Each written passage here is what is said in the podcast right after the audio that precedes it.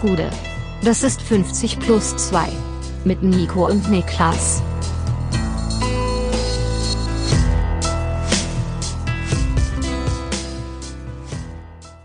»50 plus 2 Bundesliga-Rückblick«. Mein Name ist Nico Heimer und bei mir sitzt der Mann, der sich wundert, warum so viel Schnee liegt, wenn doch überall Klimawandel ist, Niklas Levinson. Das ist die dümmste aller Logik, Ja. wirklich. Die Leute, die den Unterschied zwischen Wetter und Klima Klima. noch nicht ganz verstanden haben. ja, das ist richtig, das ist richtig. Aber kalt ist es. Kalt ist es, kalt ist es. Äh, so kalt, dass sogar du aktuell nicht Fahrrad fährst, kann man sagen. Ja, Aber nee, hab ich keinen Bock drauf. volle, also volle Unterstützung, weil man friert in Berlin derzeit, wenn man nur aus dem Fenster guckt. Also, wenn nicht mal der Schnee, wenn der Schnee nicht mal liegen würde, könnte ich es mir sogar überlegen, aber ich habe ja dünne Rennradreifen Ja. drauf und das ist mir, da ist hier und da was zugeeist, noch ein bisschen Matsch. Also Bräuchte ich hätte Spikes. garantiert dafür, ich hätte irgendwann auf der Fresse gelegen in den letzten fünf Tagen, wenn ich, wenn ich die ganzen Strecken, die ich gefahren bin, mit dem Fahrrad gefahren wäre.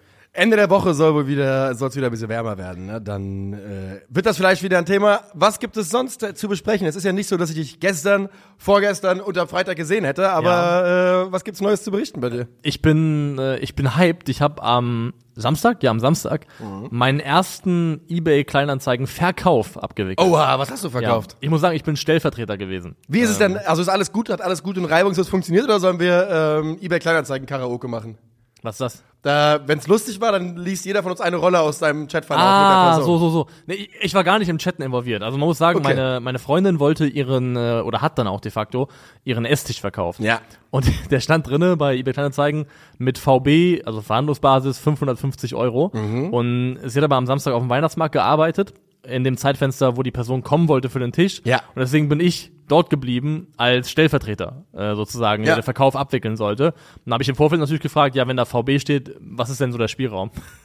Und dann meinte sie erst zu mir, ja, äh, bis 530 Euro kannst du runtergehen. Wow. Ja, Und ja. dann, dann habe ich, so, hab ich so gedacht, okay, das ist vielleicht ein bisschen wenig, ich brauche ein bisschen, Ja. mehr, äh, bisschen mehr Leverage vielleicht. Und dann haben wir uns auf, äh, auf 500 geeinigt. Guter, gute, gute Sache, finde ich. Weil das Ja. ist, das muss man, also die 5%, äh, 10% oder was es dann sind, die müssen drin sein, denke Ja. ich. Und dann haben wir gesagt, bis 500 darf ich runtergehen. Ja. Das war so äh, die, die Wiese, mit der ich reinging. Und dann kam, kam dieser Dude und kam hochgestapft, ist auch, ähm, ist auch hoch im Haus, also dritter oder vierter Stock. Alleine? Ähm, Kann er, alle- alleine? er kam alleine. Weil das bringt, das ist ja, hast du, war dein erster Gedanke, als du die Tür aufgemacht hast und ihn alleine gesehen hast, oh nee, ich muss tragen helfen? Ähm, so ein bisschen schon. Ja. Aber äh, jedenfalls, das war wichtig für mich am Ende hinten raus, weil er kam rein und hat sich den Tisch angeschaut und hat direkt hier, ja, an der Oberfläche oben, da ist so ein paar Sch- Gebrauchsspuren. kaufst einen gebrauchten und, Tisch, äh, Alter. Hat den, äh, hat da angefangen, den Tisch sukzessive madig zu reden, setzt sich dann auf einen der Stühle, der noch am Tisch dran stand, lehnt sich so zurück, verschränkt die Arme und sagt 350. So ist er eingestiegen, mit 350 auf so eine, als ob hat das so gönnerhaft Mhm. Ja, in den ja, ja. Raum geworfen. Ja. Und da war ich direkt schon im Fight-Mode. Dachte ich, so Sehr nicht. gut. So nicht, Kollege. Und dann haben wir hin und her äh, diskutiert. Ähm, dann meinte er, ja, guck mal, hat er irgendwie mit der Taschenlampe noch das Gestell abgeleuchtet. Meinte, guck mal, das ist keine Originalschraube hier und sowas. Was, dachte, Alter? Alter, womit kommst du hier angeschissen? Mit was für, Tut so, als wär's ein Oldtimer, Ja. weißt du? Das wird da irgendwie ein Auto kaufen. mit was für Details? Als ob einer deiner Gäste plötzlich mit der Taschenlampe unterm Tisch klebt und guckt mal, hier ist keine Keine Originalschraube. Originalschraube, Alter. Vor allem, was weißt du von Originalschrauben? Ja. Also, naja. Ähm, jedenfalls hat er, dann sind wir auf hat er 400, 450 und 450 hat er erst so auf äh, Hardball gemacht, wollte nicht mehr höher gehen und meinte dann, ja, das ist doch okay, das kannst du doch auch dann, wenn du, ich habe ja die ganze Zeit gesagt, ich bin nur hier Stellvertreter. Das ist auch eine gute Position Ähm, für dich. genau, das ist eine ja. saugute Idee, Ja. einfach die Person vorzuschicken, der Ja. das nicht gehört. Du nimmst quasi die Hände raus und sagst, äh, mir sind die Hände gebunden da. Ich habe einen äh, Preis gesagt 500 bekommen Oder du gehst. und ähm, genau das war's am Ende. Und dann habe ich kam letztendlich sukzessive raus. Der war gar nicht aus Berlin, der war aus einer anderen Stadt und war nur hier aus, aus irgendeinem Jobgrund war der in Berlin. okay. Und irgendwann ist klar geworden, der Typ hat wem auch immer zu Hause gesagt, er kommt mit diesem Tisch nach Hause. Das habe ich gemerkt irgendwann. Und da habe ich ihm gesagt, äh, pass auf, Da hattest du ihn dann. pass auf, 500, dann äh, gehe ich jetzt sofort mit dir runter, ich helfe dir den Tisch runtertragen und dann passt das. Ja. Und dann hat er so ein bisschen äh, kurz ein paar Sekunden innegehalten, war still. Und dann habe ich die 10, 50 Euro Scheine bekommen. Aha. Und ich habe richtig gejubelt innerlich. Also, Ich habe mich richtig gefreut. Also es war richtig, es war gar nicht mein Geld, aber ich habe mich richtig gefreut darüber, dass ich die 500 am Ende klar gemacht habe. Ja, gute Arbeit, kann man da auch nur sagen. Also äh, gut, dass du da, dass du da hart geblieben bist. Lass mich ähm, eine Sache, weil ich weiß, dass wir in keinem anderen Format darüber reden werden. Hast du Bock, drei Minuten über Kramotzes zu sprechen oder kein Interesse? Können wir kurz machen. Weil ich glaube, wir werden sonst nirgendwo covern und das wird Leute bestimmt interessieren. Dimitrios Gramotzis, der ehemalige Lautern-Spieler, Darmstadt und Schalke-Trainer, Darmstadt war das, ne? Ja. Ähm, ist jetzt seit gestern neuer Trainer beim FC Kaiserslautern, folgt auf Dirk Schuster. Was sind deine Gefühle? Also keine guten überwiegend, kann ich ganz ehrlich sagen, weil ich habe eigentlich ein sehr großes Vertrauen in Thomas Heng, der die, ähm, die Stricke in der Hand hält beim, beim FCK, die Fäden zieht in, auf sportlicher Führungsebene. Und die Entlassung von Dirk Schuster wurde irgendwo auch damit begründet, dass man äh, eine sportliche Weiterentwicklung haben wollte und Heng, glaube ich, gesagt hat, sogar wortwörtlich, Stagnation bedeutet Rückschritt. Und ähm, das finde ich legitim. Ja. Und wenn man jetzt einen Trainer vorgestellt hätte, der vielleicht ein bisschen vom Namen her riskant gewesen wäre, vielleicht weil er unbekannt ist und nicht so wahnsinnig viel Erfahrung hat, aber für irgendeine Art von Fußball steht, der ein bisschen mutiger ist und ein bisschen äh, ja weniger Underdog-Ball als das, was man unter Dirk Schuster gesehen hat. Zum Beispiel jetzt Michael Wimmer, der am Anfang hieß es Top-Kandidat gewesen sei dann hätte ich mich damit anfreunden können.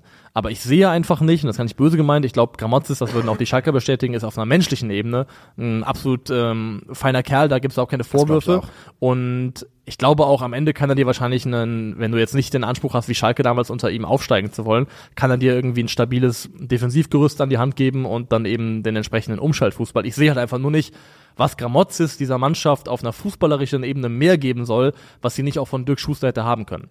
Und mein Bauchgefühl ist, dass Wahrscheinlich eine berechtigte Frage. Also für, fühlt sich für mich zumindest so an wie eine berechtigte Frage. Also wenn du Außenstehende fragen würdest, ähm, glaubst du, Gramozis ist ein spielerisches Upgrade als Trainer zu Dirk Schuster? Ja. Da würde man sagen, das ist doch dasselbe, nur in einer anderen, Ja, äh, in einer eher anderen nicht. Spielart Ja. letztendlich. Was ja, prinzipiell kann man ja, man kann ja sogar sagen, okay, man will also den grundlegenden Stil bei, beibehalten, das ist ja auch in Ordnung, dafür wurde der Kader gebaut, aber du hast schon recht, dass es nicht viel Fantasie weckt jetzt. Nee, erstmal. und dann kommt mir diese, dann kommt mir diese Entlassung einfach ein bisschen überstürzt vor und ich hätte mir halt gewünscht, dass man, wenn man nicht schon die Zusage hat, zumindest mit an Sicherheit grenzender Wahrscheinlichkeit den richtigen Nach Nachfolger parat hat, bevor man diesen Schritt geht, Hm. weil dann plötzlich kamen ja alle möglichen Namen rein, dann war Klose ein Kandidat, kurzzeitig hieß es zumindest, Labadia wurde gehandelt, ähm, Wimmer hat dann irgendwann, war dann irgendwann raus, da hieß es auch am Ende, glaube ich, dass man sich mit der Austria nicht hat ab einigen können auf eine adäquate Ablösesumme. Und mein Gefühl ist einfach, dass Gramozis nicht der erste Kandidat gewesen ist. Und jetzt ist er halt Trainer geworden, weil er frei war, weil er FCK Vergangenheit hat, ich glaube sogar auch mit Thomas Hengen gemeinsam vielleicht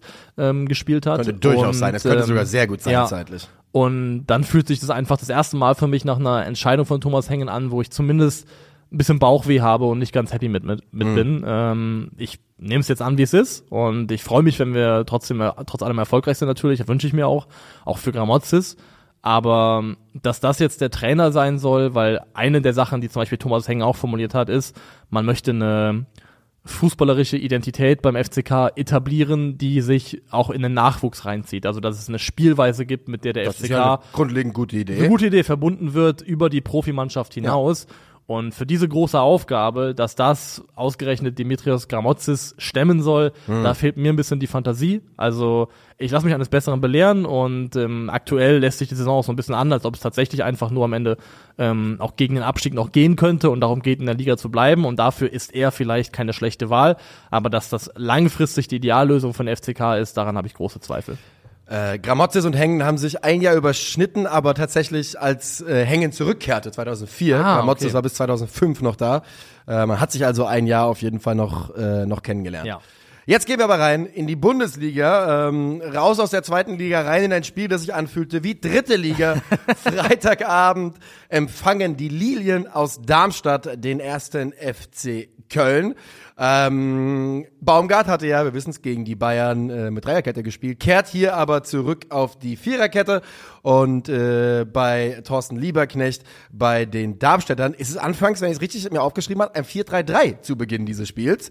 Ähm, und das ist ja auch ein Mhm, ist bisschen richtig, überraschend. Ja. Ja. Spielen sie auch gegen den Ball. Ja. Also, weil Köln dann auch öfters versucht hat, in- also hatten dann äh, Martell, Jubicic und Keins in zentralen Positionen platziert und die drei hat dann eben das Dreier-Mittelfeld von Darmstadt dann auch gegen den Ball gematcht. Also ähm, war richtig so und war auch, glaube ich, im, vom Grundansatz her keine schlechte Idee, um das Mittelfeld von Köln entsprechend zustellen zu können. Und äh, was das zur Folge hat, ist, dass sich in Halbzeit 1, in den in meinen Augen Darmstadt optische Überlegen, Überlegenheit hat, aber nicht zwingend wird, die Mannschaften komplett neutralisieren. Ja, weil beide auch zu sehr, sehr wenig in der Lage sind. Ja. Also ähm, man muss mal so sagen, wie es ist. Dominik Heinz hat das gegen den Ball jetzt ähm, gut gemacht. Aber so schlecht kann Paccarada nicht sein, dass das die, ähm, die Lösung ist, mit der man langfristig gehen möchte. Ja, Paccarada ist leider echt einer der Leidtragenden dieses Saisonstarts. Ne? Hat ja, man, hat man also auch, er hat auch einfach leistungstechnisch nicht ja. überzeugt, muss man sagen. Vor allem, weil, also dass er vielleicht defensiv Mängel haben würde und nicht dasselbe abrufen kann wie Jonas Hector Fair, aber ich glaube, er hat einfach mit, mit Ball auch die Erwartungen bisher nicht erfüllt. Ja. Ähm, aber Kilian und Heinz kann nicht die Lösung. Kilian ist natürlich ein Produkt davon, dass Benno Schmitz, glaube ich, auch verletzungsbedingt gefehlt hat. Ähm, das kann nicht die Lösung sein auf den Außenverteidigerposition. Also ähm, Dominik Heinz ist einfach in jeder Situation, in der er auch nur ansatzweise Gegnerdruck am Ball hatte, komplett überfordert gewesen. Es gab eine Szene, da wird er auf Außen angespielt Zwei Darmstädter ähm, bewegen sich auf ihn zu. Und original, er passt den Ball einfach ins Seitenhaus.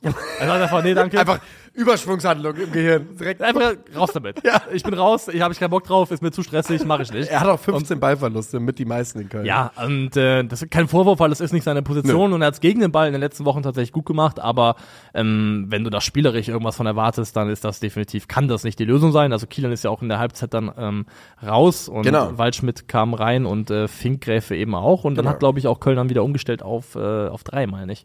Und Hinten das macht sich bezahlt. Ja. Denn äh, den Kölnern gehört die zweite Halbzeit. Sie kommen da deutlich, deutlich besser ins Spiel. Ähm, und äh, Finkgräfe hast du gesagt. Also Waldschmidt kommt für Keins, Finkgräfe für Kilian. Die Keins-Auswechslung, ich weiß nicht, ich habe jetzt nichts dazu gefunden, ob er angeschlagen war. Ist ja schon eigentlich eine Personalie, die für Köln sehr, sehr wichtig ist. Ich glaube, es war äh, kein verletzungsbedingter Wechsel. Er hat aber auf jeden Fall, glaube ich, an der gelb-roten Karte äh, ein bisschen ge geschnuppert. Das kann sein, er hatte, ja. glaube ich, eine dunkelgelbe sich eingefangen. Und dann äh, schreiben wir die 60. Minute, Ecke Köln, Honsack von Darmstadt verlängert. Äh, unglücklich das Ganze. Selke entwischt Gzasula. Der Name wird für immer mein Nemesis bleiben. Und äh, Selke macht das 1 zu 0, sein viertes Saisontor. Und er wird nicht die 15 Tore machen, aber zweistellig wird's werden bei Davy Selke diese Saison. Ja, auch wenn er keine 15 macht, ähm, ist das richtig gut, was er macht. Ich finde Gegeben an dem, was er kriegt. Also Selke trifft in Köln diese Saison alle 214 Minuten.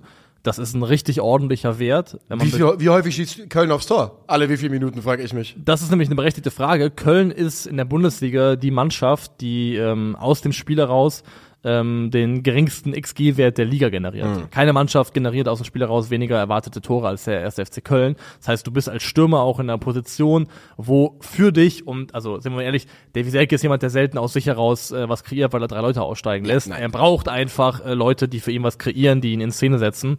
Und das macht Köln eben sehr, sehr schlecht in der Saison. Das ist einfach nicht, also sie sind damit die, sind da die schwächste Mannschaft rein statistisch gesehen.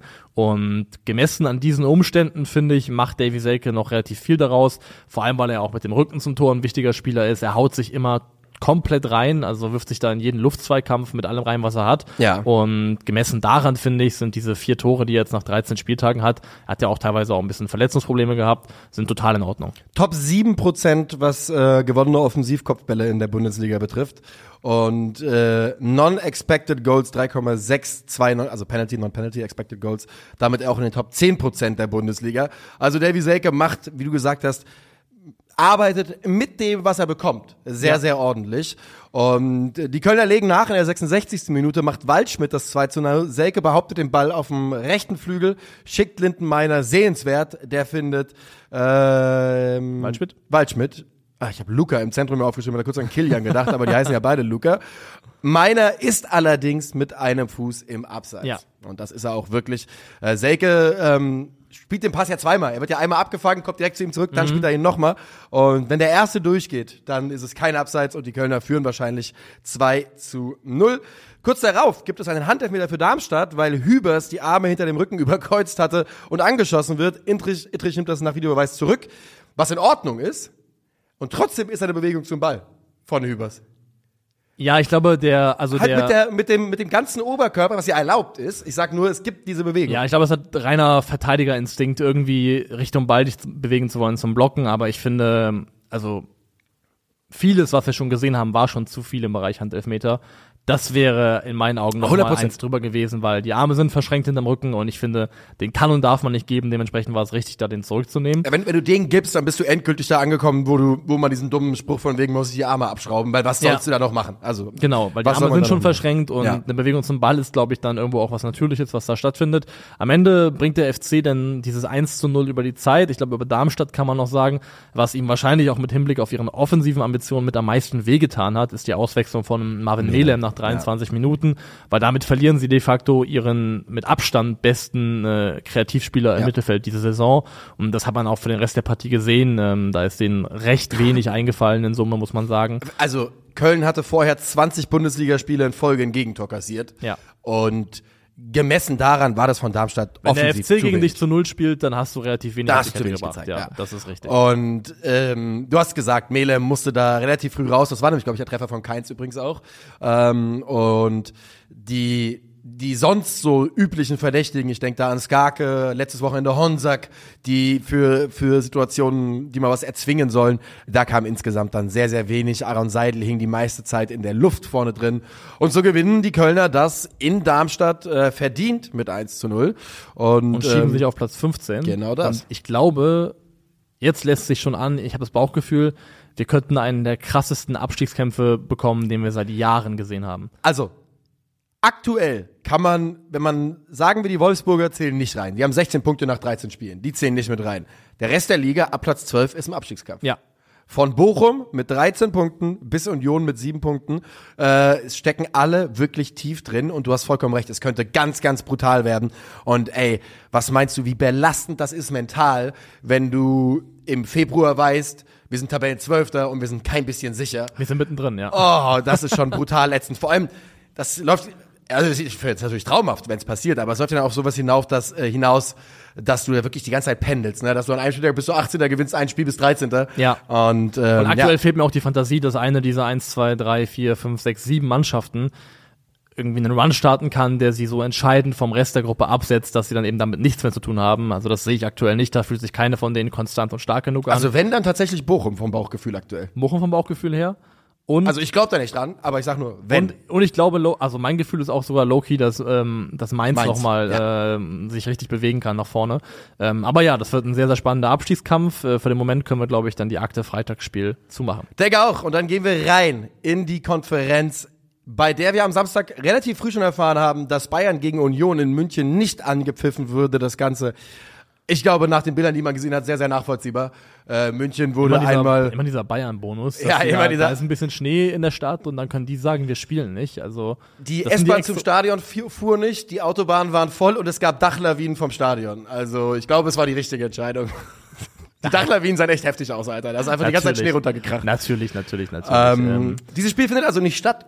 Und das lässt uns dann zurück mit einer Samstagkonferenz, die man sich auch mal im sogenannten Maul zergehen lassen muss.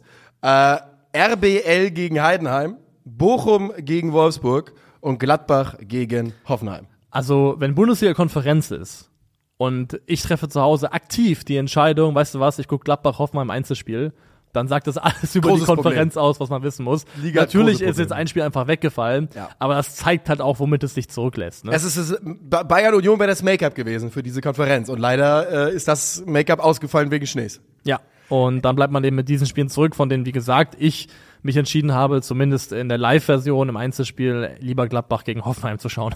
Wir gehen aber rein mit Leipzig gegen Heidenheim, äh, einem von, ja, ich glaube, allen drei Spielen am Samstag, das nicht ausverkauft war. Ähm, wobei ich da auch wirklich sagen muss, es war halt wahrscheinlich der kälteste Spieltag des Jahres Ja. auch. Äh, ich kann ich war auch zu Hause, ich saß auch nur in der Decke, von daher. ich auch, genau. ähm, Ich war auch in keinem Stadion in Deutschland. Ja, Von daher, von ich- daher, ich mache da keine Vorwürfe. Ähm, Leipzig rotiert gut zurück. Äh, Luke Basalwald, Forsberg, alle auf die Bank zurück, die gegen Union gespielt hatten. Und ähm, auf der anderen Seite fällt natürlich Dingchi aus mit Gelbsperre für ihn Piringer im Team, außerdem Teuerkauf für Beck. Und das Spiel ist vor allem Betrug. Ja, das, ja, also das Ergebnis, ich meine, Leipzig zerlegt Heidenheim. Das muss man mal sagen. Ja. Die können, Also, die können da fünf Tore schießen. das ist richtig. Und die Statistik spiegelt aber das nicht wieder. Trotzdem müssen wir uns natürlich noch über, über ein, zwei Sachen dann unterhalten. Denn sie machen nur zwei Tore. 2 zu 1 geht das Ganze aus. Und, Entschuldigung. Ähm, ja, Le Leipzig muss da vier oder fünf Tore machen in diesem Spiel. Das ist vollkommen korrekt, einfach ja, das ist richtig. Ähm, erstmal, also, du hast es ja schon auch schon gesagt, Yusuf Paulsen ist nicht klein zu kriegen. Nee. Man schreibt ihn immer wieder ab, denkt vielleicht sogar, dass ein Wechsel möglich wäre. Ja. Oh, hättest du mich vor zwei Jahren gefragt, ob er heute noch da ist, hätte ich gesagt, auf Ja. gar keinen Fall. Und dann arbeitet er sich aber wieder in die Mannschaft rein. Und ich finde aber auch, dass, also Yusuf Paulsen ist fast der perfekte Partner in einer Doppelspitze. Also du kannst dir als äh, Stürmer in einem Zwei-Stürmer-System kaum einen besseren Nebenmann wünschen als wie ich Er funktioniert ja auch immer, wenn er es wieder in die Mannschaft schafft. Er funktioniert ja immer. Du kannst ja wirklich nicht sagen, dass Yusuf Paulsen mal eine Phase, also ich habe es nicht nachgeschaut, ne, aber gefühlt keine Phase gehabt hat, wo, man, wo du sagen kannst, ah ja, also jetzt jetzt reicht's einfach nicht mehr für ihn. Und da ist diese erste Openda-Chance ähm, am Anfang, da ähm, lässt er die Flanke, kommt eine Flanke rein und du siehst am, bei Paulsen, dass er den Kopf bewusst einzieht, um, den Ball noch durchzulassen. durchzulassen. Ja. Und er sieht es einfach, dass er eben Openda hinter sich hat, wo er auch selber weiß, den Raum, den habe ich mit meinem, mit meinem diagonalen Lauf überhaupt erst geöffnet. Ähm, er macht es auch nochmal, da zieht er auch aus dem Zentrum weg und macht den, äh, macht den kompletten Raum auf für Baumgartner, der da reinstartet, dann auch eine große Chance hat. Also Yusuf Paulsen ist physisch unheimlich stark, hat ähm, entsprechendes Tempo für die Tiefenläufe, ist ultra fleißig gegen den Ball und ein sehr spielintelligenter Spieler. Was er halt, ähm, was er halt nicht ist, ist ein Clinical Finisher. Nee. Hat er auch in dem Spiel wieder gezeigt, dass er wirklich viele Chancen braucht, viel liegen lässt. Und ich glaube auch das, also seine Abschlussschwäche, vermeintlich seine beste Bundesliga-Saison, war ja einmal die 15 Tore. Da war er, by the way, auch Sturmpartner in der Doppelspitze von Timo Werner, Ja, als der 18, 28, 28 Tore gemacht hat. Also auch der hat mit Paulsen sehr, sehr gut harmoniert. Da war Paulsen auch eine der wenigen Saisons wirklich unangefochtener Stammspieler. 19 Ähm, Scorer in der Saison, vier Assists Ja. auch noch. Also das, also was ihm im Weg steht für mehr, ist definitiv die Tatsache, dass er einfach im Vergleich, wenn man seine ganze Karriere anguckt, vorm Tor relativ harmlos geblieben ist. Ja, ist jetzt auch schon 29 Jahre alt, Josef Paulsen. Ja, das ist schon Wahnsinn. Ähm, die Leipziger also gehen in Führung, das per Elfmeter Teuerkauf trifft da Gesundheit. Ähm, Openda. Ich habe jetzt aufgeschrieben, trifft ihn, fault ihn. Xavi Simmons verwandelt den Elfmeter. Äh, ich habe mir aufgeschrieben, dass es für mich nicht ganz so klar war wie für den Kommentator, aber jetzt muss ich sagen, dass ich die Szene nicht mehr vor Augen habe. Ich widerspreche ganz vehement, es ist kein Elfmeter. Ah, okay. Für mich ist es sehr eine. Borderline-Skandalentscheidung, die, sehr keine- die keine Sau interessiert, weil es halt Leipzig gegen Heidenheim ist. Ich habe da noch Aber- eine nachher. Okay, sehr gut. Ich habe da noch eine in der Nachspielzeit, die auch in keiner Wiederholung zu sehen war, in keiner Zusammenfassung. weil du. Gut, also, dass du das sagst, weil ich habe mir nur aufgeschrieben, für mich war es nicht so klar und jetzt kann ich mich nicht mehr erinnern. Ich habe mir die Szene wirklich 20, 30 Mal angeschaut, Ja. wirklich im zweistelligen Bereich zurückgespult, wieder geguckt. So wie der Ball sich bewegt, wie er am Ende wegspringt, gibt es dafür nur zwei Erklärungen. Ähm, also Openda tritt über den Ball und äh, tritt deswegen stattdessen äh, Teuerkauf oder Teuerkauf ist einfach zuerst am Ball. Weil also der Ball nimmt einen Richtungswechsel ein, der nicht das Produkt davon sein kann, dass Openda zuerst am Ball ist. Das Mhm. geht einfach nicht. Und es gibt keine sinnvolle Einstellung, die es anders zeigen würde. In meinen Augen trifft Openda in seiner Schussbewegung Teuerkauf, der einfach Jetzt ein weiß Schritt vorher. Ball Ja, ja, genau. Er holt da aus und trifft ja, er trifft ihn auf jeden Fall Ja. in der Wade hinten. Und ich habe auch mich gewundert, Ja. dass in der Zusammenfassung der Kommentator das, als, so komplett eine, hat, ne? als so eine komplett glasklare Entscheidung verkauft hat, weil ich sehe es einfach nicht. Für mich ist überhaupt nicht klar ersichtlich, wo das Foulspiel von Teuerkauf sein soll. Ich sehe sogar eher, dass Teuerkauf den Ball spielt und danach von Openda, der halt in der Schussbewegung ist, getroffen wird. Also ich kann überhaupt nicht sagen, dass es ein Elfmeter wäre. Und Tim Kleindienst hat ja auch, Zitat, nach dem Spiel gesagt, das ist eine Schiedsrichterentleistung, die kann man in die Tonne kloppen. Und ähm, ja. ich habe das ähnlich gesehen, weil ich kann mir diesen Elfmeter, zumindest diese Entscheidung, ihn dann am Ende zu geben und stehen zu lassen, nicht sinnvoll herleiten. Ähm, wir haben halt diesen Trend in den letzten Jahren, gefühlt in den letzten Jahren verstärkt beobachtet, dass dieses ähm, Verteidiger kriegt ein Bein rein, spielt vielleicht sogar den Ball, wird dann aber von der Schussbewegung am, getroffen, immer zu Elfmetern führt. Das fühlt sich auch eher an wie eine neue Entwicklung im Fußball. Und ähm, ja, es ist interessant, was ich noch hatte, und wir reden jetzt gleich noch über den Spielverlauf, keine Sorge, aber bevor ich es vergesse, in der Nachspielzeit, und ich weiß leider gerade nicht, welcher Hoffenheimer, äh, welcher Heidenheimer es war, ähm, hoher Ball, Blaswig fängt ihn knapp außerhalb seines 5-Meter-Raums und ein Heidenheimer ist zeitgleich da, zeitgleich und steht einfach nur da, macht keine Bewegung zu Blaswig hin. Und Blaswig greift so um ihn herum, um den Ball zu fangen, außerhalb des Fünfers und lässt ihn fallen. Und der Heidenheimer macht nichts, macht wirklich nichts. Und der Schiri äh, entscheidet auf Freistoß für Leipzig. Und da wäre wahrscheinlich nichts draus geworden aus der Situation, außer den Eckball für Heidenheim. Aber auch das war für mich einfach eine Fehlentscheidung. Adrian. Beck war das. Adrian Beck war das. Ja. hat, ja. Hast du auch die Situation vor Augen gehabt? Ja. Oder? Ja. Das war für mich auch keine, das war für mich kein Foul Und von. die ist tatsächlich in keinem Highlight-Reel Nirgendwo. aufgetaucht. Die waren nicht zu sehen. Nirgendwo. Ja. Shoutout Lapengu, der mir die zugeschickt hat. Dir vielleicht auch? Ich habe es auch darüber, darüber gesehen und habe dann investigated, wo ich dann rausfinden wollte, was ist denn da eigentlich passiert. Ähm, also ich finde, man kann Tim Kleindienst Befund auf jeden Fall unterschreiben. Ja. Und so ein bisschen, das ist ja auch die Thorsten Lieberknecht Aluhutkerbe, die immer wieder mal bedient wird. Hm. Ja. Aber manchmal hat man schon das Gefühl, dass es gewisse Vereine gibt, gerade sehr, sehr kleine Neulinge, wo es schon sowas wie Lobby gibt ähm, in der Bundesliga und wo im Zweifelsfall es leichter fällt, ähm, eine Entscheidung gegen Heidenheim oder Darmstadt zu treffen, als halt gegen andere Mannschaften. Wir springen nochmal zurück in Halbzeit 1. Ähm, David Raum. Zuletzt ein paar schwächere Spiele, so in den letzten zwei Wochen. Insgesamt aber von allen deutschen LV-Kandidaten äh, für die Nationalmannschaft mit Abstand die beste Saison, würde ich sagen. Ja, er spielt äh, eine gute Saison. David Raum und das zeigt er auch beim 2 zu 0. Dynamik. Äh, auch einfach eine, eine, eine Durchsetzungsfähigkeit, ein Willen. Da gegen zwei Leute auf links und bedient dann Paulsen, der in der Mitte den 2 zu 0 Treffer erzielt. Ähm, zu dem Tor noch irgendwas? Nö. Ja. Und trotzdem, und das muss man sagen, schaffen es die Heidenheimer, genau wie gegen Bayern und gegen Dortmund, Nadelstiche zu setzen. Und nach Jan Niklas, oder äh, wer noch Niklas? Niklas Bestes Ecke verlängert Maloney und Benedikt Gimber trifft zum ersten Mal in der Bundesliga. Und vielleicht erinnerst du dich, Gimber war mein Kandidat letztes Jahr bei unserem Video. Dieser Zweitligaspieler Stimmt. muss in Ja, die ja, ja. Bundesliga. Gimber hat einen ganz, ganz schwierigen Start gehabt bei Heidenheim, kam im Pokal am 31.10. gegen Gladbach das erste Mal zum Einsatz und ist seitdem gesetzt und wirklich Ja. äh, gut in Form. It's going down. I'm yelling Gimba. Gimber. ähm, wirklich gut in Form seitdem. Es sind jetzt Sofascore-Noten. Jeder, ne, wo man seine Noten herbekommt, das kann Ja. jeder selbst bewerten. Und wie, äh, wie repräsentativ sie in Summe sind, aber ein So Indikator sind sie in der Regel schon. Ähm, und gegen Gladbach war das ein 7-4, dann gegen Stuttgart ein 7-5, gegen Bayern eine 6-6, gut, Bayern. Bayern. Gegen Bochum eine 7-3 und gegen Leipzig eine 7-2. Also insgesamt äh, für eine Mannschaft, die ein absoluter Abstiegskandidat ist, sind das sehr, sehr ordentliche Noten. Sehr solide. Wir haben jetzt, glaube ich, mehr als fünf Minuten über dieses Spiel gesprochen. Das Ja. hatte ich ursprünglich nicht so geplant. Nö. Von daher Leipzig hat noch viele Chancen in Halbzeit 2. Ja. Und äh, damit machen wir Leipzig gegen Heidenheim ebenfalls, ebenfalls zu. Und machen weiter beim VfL-Duell. Es ist Ja. der kleine gegen den großen VfL und der große VfL gewinnt völlig verdient mit 3 zu 1. Zu Hause. ja. Ja, ja, Ja, ja, ja. Kam an, kam an, kam Ja, an. ja, ja. Äh, Thomas Letsch unter der Woche bei Bochum verlängert worden am Donnerstag. Und äh, ja, ein klares Zeichen, dass man da setzt. Ähm, und zwei Tage später dann im Heimspiel gegen den VfL legt die Mannschaft sportlich nach und sagt, jawohl, das ist unser Mann und gewinnt 3 zu 1. Ich war dann auch über, überrascht beim Blick auf die Tabelle nach der Letztverlängerung. Das, was man Bochum als zugutehalten muss, die sind schwer zu schlagen. Also die haben Ja, ja, ja. siebenmal unentschieden gespielt, aber eben auch nur vier Spiele verloren. Das ist äh, deutlich weniger als all die anderen Mannschaften, die da unten drin stecken.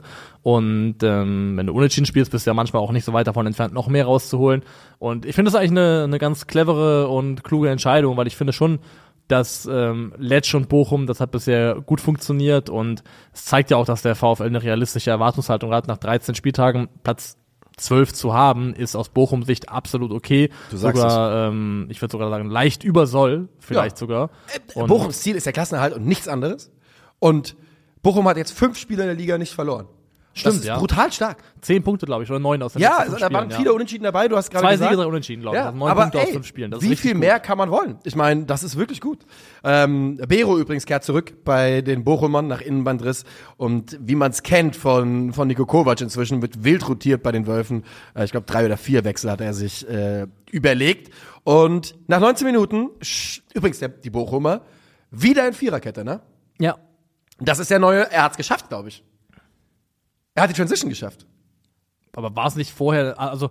Er hat es doch nicht, lange war, die Dreierkette gespielt. Es war doch, es war doch Vierer, dann, Dann- hat er Dreier probiert, ist so, total meinst, gescheitert, ist wieder zu Okay, Vierer zurück. ja, okay, stimmt Also natürlich. eigentlich ist es wieder ein Eingeständnis, okay, das klappt nicht so Es ganz. ist doch die Rückwärtstransition, du hast natürlich recht eigentlich. ja. Ähm, wo man ja auch sagen muss, sie sind ja so ein bisschen auch ähm, flexibel, weil also sie haben ja das Setup in der in der Mannschaft, um situativ Dreikette aufzubauen Ja. mit Bernardo, Schlotterbeck und Masovic. Bernardo und, an der Stelle äh, mal ein Shoutout, finde ich. Bernardo richtig berechtigter Shoutout, ich habe mir aufgeschrieben, es ist vom Preis-Leistungsverhältnis her wahrscheinlich einer der besten Neuzugänge der Saison, Ja, das kann sein. weil der wirklich der beste Defensivspieler ist bei Bochum mit Abstand, der ja auch dann offensiv hier in Erscheinung tritt, der pendelt unheimlich gut äh, zwischen Linksverteidiger und Innenverteidiger. Also Bernardo ist ein, ein guter Neuzugang und man sieht auch in der Heatmap von Bochum, also wirklich ganz, ganz deutlich, dass der Schwerpunkt im Spiel mit Ball ganz, ganz klar auf der Bernardo Stöger Seite lag. Also das ist da, worüber Bochum gefährlich war und gekommen ist. Ich habe das mal nachgeschaut, du hast natürlich vollkommen recht. Es ist die, die Back-Zurück-Transition. Er ist wieder zurück bei der Viererkette. Es geht halt nicht anders, Thomas. Wir machen damit weiter. Und nach 19 Minuten schlagen sie das erste Mal zu, die Bochumer. Lucia legt ab, Osterhage lässt Swanbeck da absolut wunderbar ins leere segeln. Ja. Traumhaft und ma- nagelt das Ding rein zum 1 zu 0. Äh, zu dem Augenblick für mich auch die verdiente Führung. Die Bochumer sind für mich die Mannschaft, die zwingender aussieht und äh, Ja. mit mehr Zug zum Tor spielt. Ich glaube, nach dem 1 zu 0 gibt's ja auch noch den, den tollen Abschluss von äh, Lucia, ne? Ist es danach, der den Pfosten trifft? Ja, das wäre fast das Tor des Jahres gewesen. Ja, das war ein richtig schönes Ding, also der dann an den Pfosten klatscht eben. Das zweite Tor besorgt dann, glaube ich, Bernardo, richtig? So ist es. Ähm, nach einem Eckball Genau. und macht dann eben das 2 zu 0 und das ist auch, wie gesagt, das ist in Ordnung, finde ich. Das hat sich der VfL in der ersten Halbzeit verdient. Sie spielen in der ersten Halbzeit echt ähm, absolut ähm, auf Augenhöhe mit mit dem VfL und, Und sogar besser. Bei, ja. Und bei dem Bernardo-Tor muss man sagen, das ist auch kein einfacher Kopfball. Nee, ist er Er, nicht. der, also wie er da anlaufen muss und da seinen Körper ausrichten muss, das ist nicht einfach. beim letzten, äh, beim letzten, ähm, oder beim letzten Highlight vor der Halbzeit beim 2 zu 1 von Wolfsburg zeigt sich dann nochmal aktuell die ganze Qualität von Jonas Wind, der später auch nochmal Ach. eine Chance hat, Ja. wo er den Ball im Strafraum mit einem Kontakt runterpflückt und dann noch einen echten gefährlichen da- Abschluss ey, aufs Tor bringt. Das habe ich mir auch nochmal aufgeschrieben. Diese Aktion, das ist nämlich gegen zwei Leute. Ja. Wer den Ball mitnimmt, dann sich den Verteidiger auf den Rücken packt, damit er sich überhaupt eindrehen kann, aufdrehen kann in Richtung Tor. Das war eine, also das ist eine. Aktion, die siehst du von den besten Stürmern der Welt. Ja. Ganz einfach. Und er macht es, er be- bereitet ja auch das 2 zu 1 super gut vor, Ja. weil er eben sich fallen lässt aus dem Zentrum. Lovro Meyer macht einen Lauf nach außen, sie reißen also ein Riesenloch in die Bochumer Abwehr und dann äh, dreht sich da eben Jonas Wind ein und steckt den Ball auf Swanberg durch, Ja. der das 2 zu 1 macht. Wahrscheinlich der beste Angriff der Wolfsburg am gesamten Spiel. Definitiv. Ähm, und in der zweiten Halbzeit schaffen sie es aber eben nicht, dann nochmal zum Ausgleich zu kommen und ganz, ganz spät hinten raus in der Nachspielzeit, ähm, oder ist es Nachspielzeit? Nee, 87. 87. Aber es fühlt sich so an, weil die, weil die Wolfsburger sind komplett aufgerückt und äh, motzen ja auch im Umschaltspiel. Das ist wahrscheinlich der Grund, warum sie das Tor kassieren, weil sie dann Freistoß gerne äh, haben wollten. Und dann macht Antwi Ajay nach Kopfballablage von ähm, eingewechselten Quateng das 3 zu 1 zum Endstand. Kann man festhalten, die Bochumer Tore, die sind kein Hexenwerk. Das eine Osterhage-Ding entsteht aus einem Einwurf, äh, Bernardo-Tor nach dem Eckball, am Ende halt ein Gegenstoß bei einem aufgerückten Gegner. Aber sie sind halt defensiv eigentlich super stabil über das ganze Spiel hinweg und lassen ganz, ganz wenig zu. Und das ist, wie ich finde, die große Bochumer Qualität, dass sie ähm, wenig Raum zur Entfaltung bieten und da wirklich den VfL Wolfsburg klein halten über eigentlich fast 90 Minuten. Ja, und man kann auch dann mal sagen, dass natürlich die, die Rückkehr von Kevin Schotterbeck sich inzwischen äh, bezahlt gemacht hat. Er ist Ja. ein absolutes Boll, äh, Teil des Bollwerks da hinten drin. Und, und das sehen wir ja bei anderen Bundesligisten, als sehen wir, dass dieses Problem durchaus besteht. Mit Spielern wie Quateng und Antwi Ajay kannst du eine Dynamik von der Bank bringen, die einfach spät in so einer Situation, in so einem Spiel, wo du weißt, dass der Gegner dich jetzt belagern wird, unglaublich gut für Entlastung sorgen können. Und das ist einfach eine Waffe. Das ist einfach eine Waffe im modernen Fußball, die jeder Verein haben muss. Jeder Verein Ja. braucht schnelle Spieler für die, für die Schlussphase. Und äh, das ist wirklich das perfekte Beispiel dafür in meinen Augen. Definitiv. Bei Wolfsburg muss man sagen, es ist halt wieder, also sie gehen gefühlt einen Schritt vor und zwei zurück aktuell. Sie schlagen Wolfsburg äh, oder schlagen, schlagen Leipzig, kann man schon mal verwechseln, wobei das ist ein bisschen unfair. Also Selbst den VfL ist das ein bisschen unfair. ähm, schlagen Leipzig im Pokal und in der Bundesliga, aber verlieren dann eben solche Spiele. Das Problem ist in meinen Augen, der einzige, der einzige Wolfsburger Offensivspieler, und sie haben Verletzungsprobleme, ähm, der aktuell zuverlässig performt und abliefert, ist Jonas Wind. Ja. Das ist der einzige, der konstant auf hohem Niveau spielt. Ähm, Lovo Meyer ist definitiv noch nicht das, was man sich für die 30 Millionen erhofft hatte. Nee. Wobei ich da auch sagen muss, Lovo Meyer ist jemand, glaube ich, der braucht Mitspieler um sich herum zum Kombinieren. Und er hat jetzt an dem Spiel gespielt mit hinter sich auf der seiner Seite Asta Franks, Ja. auf der linken Seite Rogerio. Das sind beide Spieler, die relativ zu den Positionen, die sie bekleiden, also Linksverteidiger und zentraler Mittelfeldspieler, nicht sonderlich viel im letzten Drittel Ballaktionen haben, die da gar nicht so wahnsinnig oft in Erscheinung treten. Äh, Rogerio ist immer jemand, der aus dem tieferen Aufbau unterstützen kann und da seine Qualitäten hat auch. Ähm, und ich glaube, Lovo Meyer braucht einfach Leute zum Kombinieren um sich herum und wenn du ihm die nicht gibst, dann äh, sieht er auch so, also sieht aus wie ein Fisch an Land und dann kommt eben so eine Leistung bei raus. Ja, ich, also, der VfL Wolfsburg ist jetzt Elfter. Sie haben 16 Punkte. Wir wissen aber auch, dass sie einen guten Start in die Saison haben. The trend is not your friend. Und ähm, sie haben natürlich gibt's auch Verletzungsprobleme, gerade in der Offensive. Ne? Patrick Wimmer schlecht in die Saison reingekommen, dann verletzt. Aber es wird doch jetzt, es ist doch jetzt wirklich mal an der Zeit zu fragen, wie der Plan in Wolfsburg ist, denn eine Sache ist klar, auch dieses Jahr wurden da wieder insgesamt was 40, 50 Millionen Euro bewegt, würde ich behaupten. Alleine was für Lovo Meier geflossen ist. Man hat ja auch viel Geld eingenommen, muss man sagen. Ne? Der Ja. Ist gegangen, äh, Matcher ist gegangen. Also dieses Jahr ist es schon in Ordnung, dass man da Geld ausgegeben hat. Aber das Ziel ist natürlich nicht, die erste Mannschaft zu sein, die nicht im Abstiegskampf steckt. Und da Also- ist ja auch die Frage, ob das wie lange das so bleiben kann. von den Kadermöglichkeiten her, von dem Geld, was ausgegeben wurde, die drei Mannschaften, die aktuell vorm VfL in der Tabelle stehen, Gladbach, Augsburg und Freiburg, dürften normalerweise niemals vor Wolfsburg stehen. Und die, gegen die hast du alle in den letzten drei Wochen verloren, ne? Oder fünf Wochen. Augsburg war am 28.10. 3-2. Gladbach war das 4-0 am 10.11. Ähm, also du, du verlierst gegen Mannschaften, gegen die du eigentlich nicht verlieren solltest. Das 2-1 gegen Leipzig im Pokal der Sieg und jetzt dann am, äh, vor zwei Wochen schönt das Ganze so ein bisschen, denn wenn es diesen Sieg nicht geben würde und sagen wir das jetzt verlieren sie oder unentschieden, äh, seit 7.10. hätte man dann äh, vom siebten Spieltag bis zum 13. nicht gewonnen und tatsächlich gegen Stuttgart, Leverkusen, Augsburg, Gladbach und Bochum verloren. Also das geht schon in eine sehr, sehr schwierige Richtung beim, beim VfL Wolfsburg. Ja, also Nico Kovac jetzt wieder nach der Pleite bei mir ganz oben auf der Liste Ja. von Trainern, die, glaube ich, in akuter Abschussgefahr sind. Das glaube ich auch und man hat auch so ein bisschen das Gefühl, dass er nicht so richtig in der Lage ist zu reagieren, Kovac. Also, Ja. weißt du, die Anpassungen in-game funktionieren selten bei ihm auf jeden Fall. Wir werden es weiter beobachten, Ja. was mit dem VfL passiert. Äh, das. VfL-Duell gewinnt äh, der VfL Bochum mit äh, 3 zu 1 und komplettiert damit äh, die sehr, sehr kleine Samstagskonferenz, die ja eh schon klein gewesen wäre aufgrund der drei Sonntagsspiele Ja. und dann nochmal dezimiert worden ist durch den Bayern-Ausfall. Und da können wir, glaube ich, rübergehen äh, zum Topspiel des Samstagabends, wo aber nur eine von beiden, von zwei Mannschaften top gewesen ist. Gladbach empfängt die äh, TSG aus Hoffenheim und äh, die Stimmt, Gladbacher. ey, das fehlt ja auch noch. Haben Genau, das kommt zuerst noch. Das kommt zuerst noch. Ich war mir gerade nicht sicher. Äh, aber das Topspiel war Stuttgart-Bremen. Stuttgart-Bremen. Ja. Da war wirklich nur eine Mannschaft top. Genau, darüber müssen wir noch reden. Das ist ja auch dein Spiel gewesen an diesem Wochenende. Die Gladbacher ja. kommen arg ersatzgeschwächt rein. Äh, Wöber, Weigel sind beide raus und die Offensive komplett ausgefallen. Ein Gumo spielt von Anfang an, weil Schwanzara und äh, Kollege Jordan ausfallen. Und Pellegrino Matarazzo, die haben ja gerade das 1-1 gegen Hoffenheim, äh, gegen Mainz äh, hinter sich. Dort gibt Das es schmeichelhafte 1 zu das 1. schmeichelhafte. Dort gibt es vier Veränderungen in der Startformation. Äh, Tom Chu zum ersten Mal zum Beispiel dabei. Ähm, bevor ich es vergesse, das will ich wirklich sagen, der Hoffenheimer Auswärtsblock war wirklich gestört peinlich. Es ist, also ernst gemeinter Respekt an die 100 Leute, die da waren. Ernst gemeint. Aber einen Auswärtsblock, wo wirklich ein Achtel unten voll ist. Und nochmal, es ist das kälteste Wochenende, bla bla bla. Das sind drei Stunden mit dem Auto, vier Stunden mit dem Zug. Und da ist so viel von diesem Block, der so groß ist, frei. Also so ein Drittel, ein Viertel ist davon voll. Das war schon gar nichts. Aber gut. Wie gesagt, der Disrespect gilt immer nicht denen, die da sind. Genau, der, Dis der, den gilt der immer der Leere, der Leere ausgesprochene drumherum, ja. ja. Ähm, Kevin Vogt spielt Quarterback in der Anfangsphase. ja, Der ist einfach, geht immer wieder in den Mittelkreis und spielt lange Dinger. Macht er äh, sogar sehr gut. Er hat nämlich äh, 11 von 15 langen Bällen an den Mann gebracht. Das Ja. ist eine gute Ausbeute am Ende des Tages. Ähm, aber ja, er ist da im Aufbau sehr, sehr wichtig für, äh, für Hoffenheim.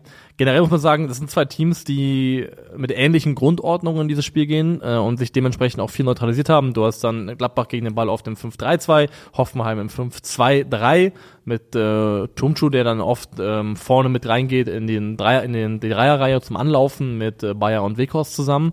Und beide haben, wie ich finde, auch ähm, ähnliche Dinge versucht, um Überzahlen zu erzeugen, weil du hast mit Player, aber auch mit Wout Weghorst jeweils zwei Stürmer gehabt, die sich sehr häufig und auch sehr, sehr gerne so ein bisschen fallen lassen ins Mittelfeld rein, um da situativ auch zentral Überzahlen zu erzeugen. Also ich finde, es hat sich sehr geähnelt, was beide Mannschaften da so mit Ball teilweise versucht haben. Ich fand, es war aber gerade in Halbzeit 1 sehr auffällig, dass die gerade eben von dir angesprochenen drei anlaufenden Hoffenheimer dem Gladbacher Spielaufbau richtig wehgetan haben. Ja. Also die hatten große, große Schwierigkeiten und ich glaube, sie stellen ja auch dann auf eine Viererkette um, um zumindest so ein bisschen numerische Überzahl wiederherzustellen, was sich ja bezahlt macht bei Gladbach. Aber die erste Halbzeit ist für mich die, ähm, die TSG auf jeden Fall deutlich näher dran am 1 Ja, zu 0. also sind- Maxi Bayer alleine ja, ne? Sie sind im Pressing deutlich griffiger, haben viel mehr, also Zugriff einfach aufs Spiel und haben auch, wie ich finde, die besseren Momente in der Offensive. Maxi Bayer verpasst zweimal, glaube ich, innerhalb von der Fußbreite. Und ist ja auch nicht Den das Ball. erste Mal jetzt in dieser Saison. Der Nee, könnte, es ist gerade ein bisschen unglücklich, ja. dass er da so ihm so eine, die letzten Zentimeter fehlen, vielleicht auch die letzte Antizipation, um das einen Tick früher zu erahnen, dass dieser Ball eben kommt. Ähm, dann kannst du da vielleicht mehr draus machen. Aber ich finde auch, dass ähm, vor allem in Halbzeit 1 eigentlich äh, Hoffenheim die etwas griffigere, die, die bessere Mannschaft ist. Sie machen aber nichts draus. Und dass Gladbach es dann schafft, mit dem Trainer Anpassungen vorzunehmen und deutlich besser ins Spiel zu kommen und dieses Spiel am Ende zu gewinnen, macht, würde mich als Gladbach-Fan relativ hoffnungsvoll stimmen, denn das ist nicht selbstverständlich gewesen nach dieser ersten Halbzeit. Hättest du mich gefragt nach Halbzeit 1, ähm, ich, hätte ich wirklich viele Wetten darauf eingegangen, dass die TSG dieses Spiel gewinnen wird. Ja. Weil Halbzeit 1 fühlt es sich an wie ein Spiel. Es ist einfach nur eine Frage der Zeit, bis Hoffenheim hier trifft. Und dann dreht sich das Ganze. Dann dreht sich das Ganze und die äh, Gladbacher gehen in Führung durch Alassane Player, ähm, der einen äh, Elfmeter verwandelt. Gefault von Kabak, er selbst. Gefall von Kabak. Das war ein Elfmeter. Das war ein Elfmeter. Es ist in meinen Augen ähm, idiotisch von Kabak, da überhaupt den Zweikampf auf die Art und Weise zu führen, weil die Situation gibt es in der Form, wie ich finde, nicht her. Und das, was wirklich am meisten zwischen Osan Kabak und der Vollendung seines oder der Erfüllung seines fußballerischen Potenzials steht, das ist sein Kopf. Ja. Weil er macht einfach immer wieder doofe Sachen. Der macht, ja auch immer wieder, der macht ja auch immer wieder fünf absolut überragende Spiele, muss man ja auch sagen. Die Ja, weil er einfach, wieder also, drin. Der kann den Ball tragen ohne Ende, der hat Dynamik, der hat Tempo, der kann Sachen am Ball, also hat körperlich beste Voraussetzungen. Ähm, ist ja auch mit 23 Jahren für einen Innenverteidiger, würde ich sagen, immer noch jung, Ja. aber er hat halt echt diese Brainfart-Momente, wo bei ihm einfach der Kopf aussetzt. Letzte Woche hat er ja auch den Moment gehabt, wo er vom Stellungsspieler äh, pennt, um den äh, Ball von Mainz durchlässt in Diagonalen ähm, Richtung Marco Richter. Ja. Also Osan Kabaks größter Feind aktuell ist noch seine eigene Konzentration und die Fehleranfälligkeit von den Entscheidungen her, die er trifft. So ist es und äh, so gehen sie also mit 1 zu 0 per Elfmeter in Führung. Aber zwei Minuten später steht es 1-1. Äh, es geht über rechts und Tomchu findet Wekost. Äh, und dann steht es relativ schnell, ja, wie gesagt, 1 zu 1. Ja, ist eine schöne Flanke. Auch da verpasst Maxi Bayer wieder. Also er hätte auch schon den Ball reinmachen können, äh, verpasst ihn so um ein paar Zentimeter per Kopf. Aber Wekos ist dann eben da, ähm, wird dann, glaube ich, auch von jemandem verteidigt, der da ähm, Von einem Außenverteidiger. ja, der ihm körperlich wenig entgegenzusetzen hat und dementsprechend wuchtet er den Ball rein und steht dann 1 zu 1. Aber Gladbach kommt nochmal zurück, ähm, macht in der 80. Minute in Person von Ngumu das 2 zu 1 und Hoffenheim wird da in dem Fall Opfer von einem ähm, situativen Positionswechsel. Wenn man sich die Szene anschaut, hast du Anton Stach, der außen verteidigt und auf der linken Seite und Bülter zentral. Und Bülter zentral ähm, hat überhaupt nicht auf dem Schirm, dass er den La- Lauf, den Nkunku da startet, aufnehmen muss. Er kommt komplett frei zum Abschluss nach der Hereingabe von Luca Netz. Wirklich komplett frei, ja. Komplett frei. Und der Live-Kommentator hat es ja auf, ich glaube, auf Akpoguma geschoben, aber du hast es gut eingeordnet. Genau, also einfach die, die tauschen die Position und Bülter hat nicht den Instinkt, den er da hatte als äh, ein zentraler Mittelfeldspieler. Das ist, ist er ja auch nicht. Ja. Ähm, ist einfach, sie werden Opfer davon, dass sie halt nicht in der richtigen Position stehen in dem Moment und äh, Bülter den Lauf nicht aufnimmt und dann macht er ihn eben rein. Man muss sagen, bei Gladbacher Seite, ich gucke nochmal genau nach, ähm, langsam aber sicher mausert sich unter Seoane auch Luca Netz. Auf jeden Fall. Das, Und, das war ähm, nämlich seine Kombination da mit Alessandro Plea, die zu, zum, zu diesem Tor führt. In den Äh, letzten vier Spielen drei Vorlagen. Ja, Luca Netz ist auf jeden Fall auf dem aufsteigenden Ast. Dass der offensive Output bei ihm funktionieren würde, das stand ja eigentlich nicht so richtig Ja, zur Debatte. stimmt, ja. Die Frage war immer, wie kann man das defensiv auffangen? Aber auch das sieht ja besser aus in den letzten äh, Wochen. Das tut es definitiv. Ähm, so gewinnt die äh, Borussia das Spiel mit 2 zu 1. Ich möchte es hier auch nochmal sagen. Für mich der beste Spieler des Spiels, aber äh, auf Hoffenheimer Seite, in meinen Augen Anton Stach, der dominiert hat im Mittelfeld, der körperlich so, also Der sieht aus wie ein Leuchtturm inzwischen. Der sieht auch aus, als wäre er nochmal gewachsen. Ja. Er sieht wirklich größer aus als in Mainz. gefühlt schon und er spielt halt, ähm, er spielt eine Passquote von, äh, von 87 Prozent in dem Spiel. Er ähm, hat kreiert 0,14 ähm, erwartete Assists, 0,25 erwartete Tore, hat sich auch ein paar gute Abschlüsse genommen im Spiel. Ähm, wenn du auf die Defensivwerte guckst, hat da äh, Wiedereroberungen neun Stück, ähm, gewinnt da drei Zweikämpfe ähm, so am Boden, also einfach sehr, sehr gute Zahlen und was er einfach hat, ist eine physische Dominanz, die ganz, ganz schwer zu matchen ist für andere Spieler. Ich habe ähm, das ja auch auf Twitter gepostet und jemand hat geschrieben, quasi deutsche Declan Rice. Und ich fand den Vergleich gar nicht so dumm. Nicht, weil Anton Stach Declan Rice Niveau hat, Ja. aber weil Declan Rice auch so ein physisch dominanter Spieler ist, der aufgrund seiner Gesamtqualität so ein bisschen überall dir weiterhelfen kann. Und bei Anton Stach muss man ja auch sagen, der hat ja bei Mainz teilweise auf einer Halbposition in der Offensive gespielt, im 4-3-2-1. 3-4-2-1 hat er ja einen der ähm, der offensiven Rollen gespielt. Der kann dir einen Zehner geben, der kann Box-to-Box 8 machen, der kann aber auch, was aber Hoffmann immer häufiger macht aktuell, dir quasi einen Sechser geben. Ja, der jetzt in dem Spiel war er hinter Tom Chu und äh, Becker, genau. Becker, quasi ja. die defensive Absicherung und hat das richtig, richtig gut gemacht. Also es ist halt für ihn schade, dass er es bei einem Verein macht, wo die Aufmerksamkeit für seine Leistung nur begrenzt vorhanden ist, Mhm. weil es einfach weniger interessiert. Aber Anton Stach ähm, geht stand jetzt als Wechsel für die TSG komplett auf und er, finde ich, hat auch nochmal einen richtigen Leistungsschritt gemacht und zeigt halt auch, dass dann teilweise die schlechten Passquoten etc. und andere Statistiken so ein bisschen davon beeinflusst gewesen sind, wie halt Mainz gespielt hat und nichts damit zu tun hatten, was Anton Stach kann oder nicht kann. Genau, das äh, macht ja auch Sinn. Ich meine, das sieht man ja eigentlich auch bei fast allen Spielern, die zu Mainz kommen. Es wird halt super vertikal, super riskant gespielt, dann äh, werden deine Passquoten nicht gut aussehen. Und du sagst ja, dass ähm, das natürlich bei einem Verein passiert, wo es nicht vielen Leuten auffällt. Es wird den richtigen Leuten auffallen. Und wenn der diese Saison in der aktuellen Form weiterspielt und vielleicht beendet, dann kann ich mir sehr, sehr gut vorstellen, dass da nicht viele Hoffenheim-Saisons äh, noch Ich würde es mir wünschen, weil ich fand fast schon, dass der TSG-Wechsel sich ein bisschen nach einem Downgrade. verschwendeten Schritt angefühlt Also hat. Downgrade natürlich nicht, weil Ähm, Hoffenheim, aber du weißt, was ich meine. Ähm, da ging mehr. Ja, und defensiv wirklich halt in der Bundesliga herausragend. In der Bundesliga im Vergleich mit Mittelfeldspielern dieses Jahr ist er Top 1% für Interceptions, äh, Top 1% für Tackles und Interceptions kombiniert. Er ist in der Luft stark, also hat, ähm, ich glaube, der hat ein schlechtes Spiel gemacht und das war das gegen die Eintracht, wo er wirklich nicht gut aussah. Ja. Aber ansonsten war der, glaube ich, in jedem Spiel. Top 6% für Menge an gewonnenen Kopfballduellen pro Spiel. Ähm, für Ball Recoveries, also wiedergewonnene Bälle, ähm, ist er Top 1% mit über 10 im Schnitt pro Spiel. Äh, also die Werte, die Anton Stach gegen den Ball ähm, auf, den, auf, den, auf den Platz bringt. Und wenn man dann noch schaut, dass er bei den Progressive Passes gut ist, dass er bei schusserzeugenden Aktionen gut ist, dann ist es wirklich aktuell ein Paket, das er dir anbietet, das sehr, sehr stark ist. Jürgen Nagelsmann hat die Augen auf. Und ein weiterer Hoffenheimer, der auch äh, immer besser in Form kommt, hat natürlich jetzt auch getroffen, ist Wout Weghorst. Ähm, bei dem ist der Knoten ja aufgegangen gegen Leverkusen und seitdem hat er, ich glaube, in einem Bundesligaspiel nicht getroffen. Äh, Hoffenheim gegen Mainz. Und Ja. Auch das also eine Entwicklung, die natürlich wichtig ist, gerade auch um so einen Stürmer wie das von Maxi Bayer. Und das musst du natürlich bei einem jungen Stürmer gehört das eben auch dazu, dass der mal ein paar Spiele eine, eine Downphase haben kann. Und dann ist es einfach toll, jemanden wie Wekos zu haben. Wir haben es ja auch schon ein paar Mal gesagt. Der Kader, den die TSG da hat, ist ein Kader, der nach Europa gucken sollte, in meinen Augen. Und jetzt sind wir da angekommen, wo du schon hin wolltest. Und zwar am späten Samstagabend, wenn ich spät sage, meine ich 18.30 Uhr. Stuttgart gegen Bremen. 2 zu 0 ein Spiel, das nichts anderes war als ein Klassenunterschied. Ja, komplett. Also nicht ansatzweise vergleichbar miteinander. Ähm, Stuttgart dominiert das Spiel eigentlich von Anfang bis zum Ende. Werder wirkt da bei weite Strecken sehr, sehr hilflos. Und dass das am Ende in Anführungszeichen nur ein 2 zu 0 ist, hat auch damit zu tun, dass der VfB Chancenwucher betreibt, an der einen oder anderen Stelle auch ein bisschen zu verspielt vielleicht ist. Es gibt da diese überragend gespielte Kombination zwischen Undaf und Girassi, wo sie quasi einen dreifachen Doppelpass Ja, versuchen. Und der Beine, letzte ja. Pass von Undaf auf Girassi geht dann in die Hose, ähm, wo er auch vorher vielleicht selber einen Abschluss nehmen kann, aber der VfB ist da wirklich ähm, um Längen überlegen in dem Spiel. Ja, sie beginnen, wie du gerade gesagt hast, dominant. Das ist Silas hat nach sieben Minuten eine gute Chance, Undaf hat nach neun Minuten eine gute Chance, ähm, aber nach 17 Minuten steht es dann 1 zu 0.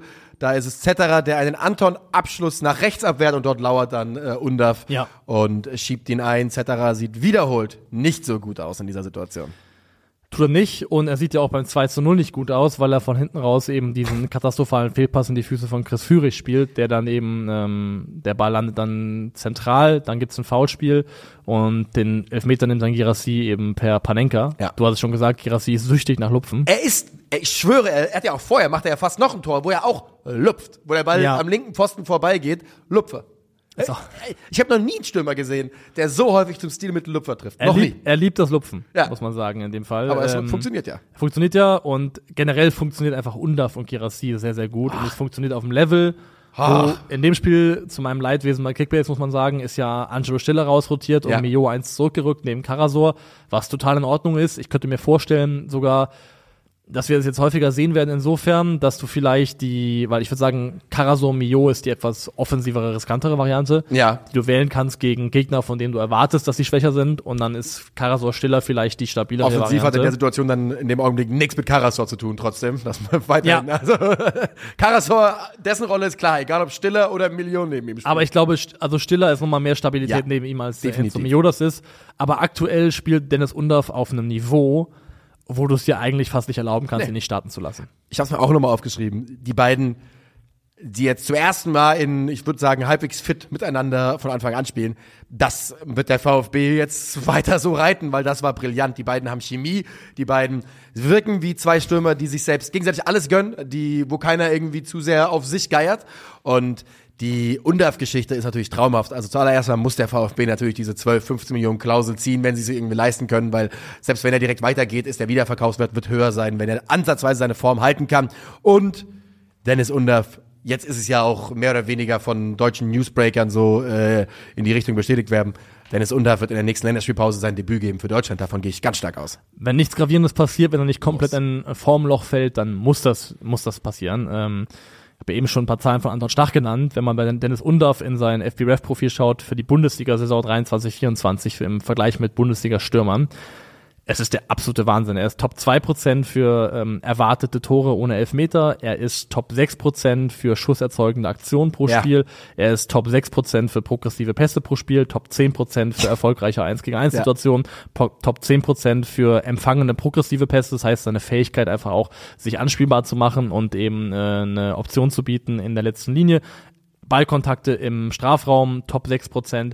Also, ich kann jetzt mal Expected kurz hinhalten. Assists Schau dir Top das 6 Ding an. Prozent. Ja, ja, ich bin Alles. Auch, ich bin gerade in der in der X-Value-Statistik und da siehst du auch, äh, dass der Mann Also auf jeden Fall in eigentlich jedem relevanten Bereich für einen Stürmer macht Ja. er es aktuell sehr gut. Nicht Ja. nur gut, sondern sehr gut. Und wer so gut spielt, der muss Startelf spielen. Von daher glaube ich, ist es aktuell die Aufgabe von Hoeneß, da drum herum zu basteln. Und dann muss irgendjemand anderes der Leidtragende sein, weil Dennis Undorf in der Form Ja. gehört in die Startelf. Und Dennis Undorf, Alter, das ist ja wirklich, der wird hier, ich habe es gerade mal gesehen, mit 1,79, das ist ja meine Größe geführt, und 86 Kilo.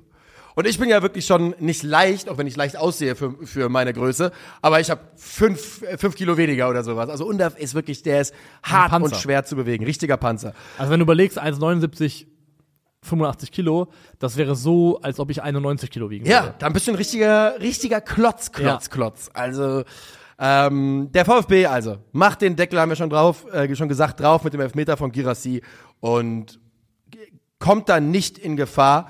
Und das liegt natürlich auch am Gegner und darüber müssen wir auch noch reden. Werder Bremen. Alter, alter, alter. Ich mache mir große Sorgen um Werder Bremen in der aktuellen Besetzung. Ähm, am Dienstag kommt ein Video von uns, ein äh, Calcio Berlin Streamer. Wahrscheinlich am Mittwoch eher. Am Mittwoch? Weil ja, ja ja, stimmt, ja, ja, kommt. Calcio kommt noch. Ähm, deswegen können wir jetzt auch noch mal kurz hier an der Stelle drüber reden. Definitiv, Wir müssen jetzt ja. nicht so intensiv reingehen, aber die Entwicklung von Werder Bremen unter Ole Werner im Jahr 2023, denn wir wissen alle, die Hinrunde der abgelaufenen Saison war ja sehr, sehr stark. Ähm, die Entwicklung seitdem ist katastrophal und Werder Bremen spielt absolut wie ein Absteiger. Komplett. Sie haben de facto in 2023 stand jetzt 32 Bundesligaspiele gespielt und in diesen 32 Spielen 26 Punkte geholt. Das ist ein Punkteschnitt von 0,8. Das kannst du hochrechnen auf 34 Spieltage, dann holst du so 27, 28 Punkte. Damit steigst du halt im Regelfall ab. Das sind Absteigerwerte Ja. und nichts anderes und die liefert Werder Bremen jetzt konstant seit einem fast beendeten Kalenderjahr komplett ab. Und ähm, Und dieses Spiel war ja ein Zeichen für, wir haben gar keinen Plan, was wir machen sollen. Nee, gar keinen Plan. Überhaupt Ja. keinen Plan. Und es gibt auch keinen Plan B. Es gibt keine Alternativen zu der, zu diesem 3, diesem 352. Da gibt's gar, gar keine Ideen zu, weil ich mir auch vorstellen können mal, dass du mal ein 343 probierst, dass du mal einen Duxch aufstellst und um ihn herum vielleicht einen Boré und einen Jinma aufstellst. Das ist auch, wäre auch möglich gewesen. Dann hast du einen Duxch, der sich fallen lassen kann und zwei Stürmer, die vielleicht mal tief gehen können. Ich frage mich, Ähm, ob man Viererkette überhaupt spielen könnte. Ich glaube, man Ja. hat keine Außenverteidiger für die Viererkette, oder? Ich weiß nicht, ob Demann das vielleicht könnte. Vielleicht. Ja. Aber du könntest es zum Beispiel auch mal probieren, nur bei einem, also Demann macht der leistungstechnisch noch ganz ordentlich. Der ist ja nicht jemand, der rausrotieren müsste. Und Weiser ist auch nicht das Problem eigentlich. Ähm, weil sonst wurde jetzt aber rausrotiert, muss man dazu sagen. Felix. Agu hat gespielt. Sonst könntest du halt zum Beispiel ähm, auch mal mit einem Innenverteidiger, der vielleicht außen verteidigen kann, ich weiß nicht, welcher von wer das vielleicht sein könnte. Äh, Ich glaube, Friedl hat früher auch außen ja, verteidigt, oder? ja, das könnte sein, ja. Und, innen macht das eh nicht so gut Ja. aktuell. Da willst du ihn eigentlich ganz gerne und dass er außen anfängt und dann eben im Ballbesitz vielleicht reinrotiert, dass du eben beide Möglichkeiten hast. Aber es gibt keinen Plan B. Ähm, die Integration von neuen Spielern oder Neuzugängen funktioniert wenig bis gar nicht. Deman spielt zwar, ähm, aber die Schlüsselposition, die verstärkt werden sollte im Sommer, ist die sechs gewesen. Da kam Senne Lünen. Wie gesagt, ähm, der hat am viert, am siebten Spieltag zum letzten Mal in der Startelf gestanden. Das ist. Ähm, hat vier Spiele insgesamt in der Startelf gemacht bekommen, musste teilweise, glaube ich, pausieren gegen Freiburg, weil das zu kompliziert sei für ihn. Also, ähm, ja, so hieß er damals. Das ist zu kompliziert für dich. Kannst du nicht was machen die denn so kompliziert? Ja, weiß ich auch nicht, aber also Ole Werner hat irgendwie, also was ja auch irgendwie auf irgendeine Art und Weise auch ehrenwert ist, extreme Loyalitäten zu Spielern, mit denen er gearbeitet Ja. hat und die er schon länger kennt, äh, siehe Christian Groß. Ähm, aber für mich ist es ein Rätsel, seine Lünen hat nicht immer überzeugt, aber man muss sich auch ein bisschen akklimatisieren dürfen und dafür braucht man Zeit und die hat er in meinen Augen nicht adäquat bekommen. Und er ist eigentlich genau das, was Werder Bremen bräuchte, jemanden, der auch aus dem Mittelfeld heraus gestalten kann, der eine Passsicherheit, die er mitbringt, der einfach Ballrotation, die er ermöglicht, Zirkulation und ähm, das funktioniert überhaupt nicht. Es Ähm, funktioniert nichts. Das ist ja das große Thema, weil wir haben, ich will im Video nicht zu sehr vorhergreifen, aber Werder Bremen hat für keinen Spielstil, die, für gar keinen Spielstil das richtige Personal. Sie haben keinen Wandspieler, um schnell nach vorne kommen. Sie haben nach vorne zu kommen. Sie haben keine schnellen Spieler, um schnell nach vorne zu kommen, außer Jinba und vielleicht in Abstrichen Romano Schmid, aber das reicht ja auch einfach nicht. Sie haben, wie du gerade gesagt, sie haben gesagt, dass sie haben kein Zentrum, das spielstark genug wäre, um über Ballbesitz kontinuierlich aufzubauen. Dasselbe gilt für die Innenverteidigung. Sie haben mit Weiser und Demann Flankenspezialisten, aber keinen im Zentrum, der sie abnehmen kann. Der Kader sieht schwierig aus. Ja, also letzte Saison hat halt Werder ähm, also auch von individueller Qualität von Füllkrug Duxch profitiert. Tun sie auch dieses Jahr mit Duxch ja auch phasenweise immer noch. Und hat halt hauptsächlich, wie ich finde, Gegner körperlich überwältigt. Werder war halt eine körperlich ultra robuste Mannschaft, können sie auch immer noch sein. Das war ja auch der Grund dafür, warum damals Goretzka gespielt hat bei Bayern, weil Tuchel gesagt hat, Werder ähm, versucht dich körperlich zu überwältigen. Ähm, aber ich finde einfach, dass sie, also Spieler wie Jinma und Voltemade muss man vielleicht mal öfters mal Ja. einfach ausprobieren, weil ich finde auch Nick Voltemade ist ein super spannender Spieler. Oh ja, also er hat natürlich. äh, tolle, ähm, also was für Spielmacherqualitäten, die ein sehr uniques Profil ergeben, verbunden mit seiner Körperlichkeit, seiner Größe. Ähm, aber ja, Ole Werner ist definitiv jemand, über den man sprechen muss. Und wenn wir sagen, Nico Kovac ist ähm, ein Trainerkandidat für eine Entlassung, dann muss es Ole Werner definitiv auch sein, Mhm. weil das, was er bei Werder geliefert hat, das ähm, muss eigentlich in diesem Jahr alle Alarmglocken schrillen lassen. Ja, es, es reicht einfach nicht. Es reicht einfach so nicht und ich, es gibt ja immer das große Thema von wegen, ne, ein neuer Sportdirektor kommt im Sommer, der soll einen Trainer aussuchen. Also mein Bauchgefühl ist, wenn ihr so lange warten wollt, dann ist es halt zu spät. Dann könnt ihr den Trainer für die zweite Liga aussuchen. Und ich finde Ole Werner super sympathisch. Ole Werner hat tolle Arbeit geleistet im Aufstiegsjahr. Und der Trainer ist auch immer so ein bisschen Leidtragender der, der Umstände, in diesem Fall der, Ja. der, der, des Kaderbaus, des Kader, der Kaderplanung. Aber nichtsdestotrotz, was sollst du machen? So reicht es aktuell eben nicht. So reicht es nicht. Brauchst du eine Pause, Pause Ja, oder? kurze Pause, Pause. Es ist Sonntag, nicht heute, aber in unserem äh, Bundesliga-Rückblick ist es endlich Sonntag, der Tag der drei Bundesligaspiele, der losgeht mit der Partie Mainz gegen Freiburg, endet 0 zu 1 und man kann sagen, es ist die Rückkehr der Breisgauner. Denn Ja. äh, so sehr haben die Freiburger lange nicht mehr gegaunert. Das ist ein Spiel, in dem Mainz für mich ähm, die aktivere, die bessere Mannschaft ist. Klar, Freiburg hat auch Chancen, alleine durch Gregoritsch zwei Aluminiumtreffer, aber ich finde es äußerst unglücklich, dass die Mainzer hier mit einer Pleite vom Platz gehen. Ich finde generell, wenn man auf die Spiele schaut, gegen Hoffenheim, gegen Freiburg und am Ende steht ein Punkt äh, als Ausbeute da, ist das für das, was die Mainzer reingegeben haben an Leistungen, deutlich zu wenig. Mein Kumpel, der war im Stadion bei Mainz Kumpel, hat geschrieben, ey, Mainz war wirklich ziemlich gut. Keiner weiß so richtig, wie sie das verloren haben. Und das ist, manchmal braucht es nicht mehr, um ein Fußballspiel zu beschreiben. Denn äh, so ist es. Die Mainzer sind in fast allen Belangen die aktivere Mannschaft und in den meisten Phasen des Spiels die aktivere Mannschaft. Ähm, belohnen sich einfach nicht, obwohl in der Offensive hinter Ludovic Ajorg, der wieder ein schwieriges Spiel hat, muss man sagen. Äh, Gruder, Richter, das sah sehr, sehr gut aus. Barrero mit, äh, mit einem ordentlichen Spiel, Tom Kraus mit einem guten Spiel. Und sie belohnen sich einfach nicht. Silva Wittmer, da merkt man übrigens mal, wie wichtig der Typ auch für diese Mannschaft ist, einfach, ne? Und die Mainzer hätten sich in Halbzeit 1 irgendwie dieses Tor ergaunern müssen. Es wäre kein Ergaunern gewesen. Sie hatten es einfach verdient. Sie hatten ja große Möglichkeiten. Tun das nicht und werden dann bestraft. Sie werden bestraft. Also Mainz erspielt sich hier einen äh, erwarteten Torewert aus dem Spiel heraus von 1,91 versus Ja. 0,6 beim SC Freiburg. Ähm, also wirklich da sehr dominant. Sie spielen 61% Ballbesitz. Das ist unter Bo Svensson das Schlimmste gewesen, was Mainz passieren konnte eigentlich. Wie, wie, viel, wie viel Ballbesitz? 61 Prozent für Mainz, äh, Ja. dem gesamten Spiel. Und das ist wirklich, also das gab es auch unter Svensson mal, aber dann war es meistens so, dass es unfreiwillig war und die Mannschaft sehr hilflos wirkte und nicht so wirklich wusste, was sie mit dem ganzen Ballbesitz eigentlich anfangen soll. Und genau das Gefühl habe ich bei diesem Mainz-Spiel nicht gehabt. Ich habe mir ähm, nochmal im Detail ein bisschen angeschaut, wie die Mainzer hier aufgebaut haben. Mhm. Und ich finde, unter Sievert gibt es richtig viele vielversprechende Ansätze. Sie machen das super variabel, sie bauen mal auf im 4-2-4, womit sie eigentlich dann ähm, mannorientiert die Freiburger gegen sich haben, die ja 4-4-2 spielen und dann ist jeder bei, je, bei, bei einem konkreten Gegenspieler und da gibt es eine Aktion in der 16. Minute, das sind so kleine Sachen, da wurde noch nichts draus, aber da siehst du einfach, dass es eine Idee gibt. Das Spiel steht eben äh, Mainz, wie gesagt, 4-2-4 im Aufbau. Lee ist bei Ginter und startet dann aber einen diagonalen Lauf Richtung links mhm. und löst sich eben von Ginter Währenddessen bleibt Tom Kraus zentral, schiebt so ein bisschen ein, bindet damit Eggestein und öffnet einen direkten vertikalen Passweg aus der Innenverteidigung flach auf Lee, der versucht mit dem ersten Kontakt rüberzukommen auf Richter und ihm Dynamik reinzubringen. Der Pass wird dann nix, aber es sind trotzdem kleine Momente, in denen du siehst, also weil du siehst auch in der Art und Weise, wie Tom Kraus sich verhält, wie er guckt, du weißt, dass der Pass kommt. Du weißt genau, das hier ist nicht spontan entstanden, das ist eine Idee, die es vorher gab, das ist ein Ablauf, der greift. Du hast Tom Krause eben angesprochen, der gut gespielt hat. Tom Kraus lässt sich in diesem Spiel immer wieder links auf die Innenverteidigerposition fallen, äh, fallen baut dann äh, oder gibt den Innenverteidiger im Dreieraufbau.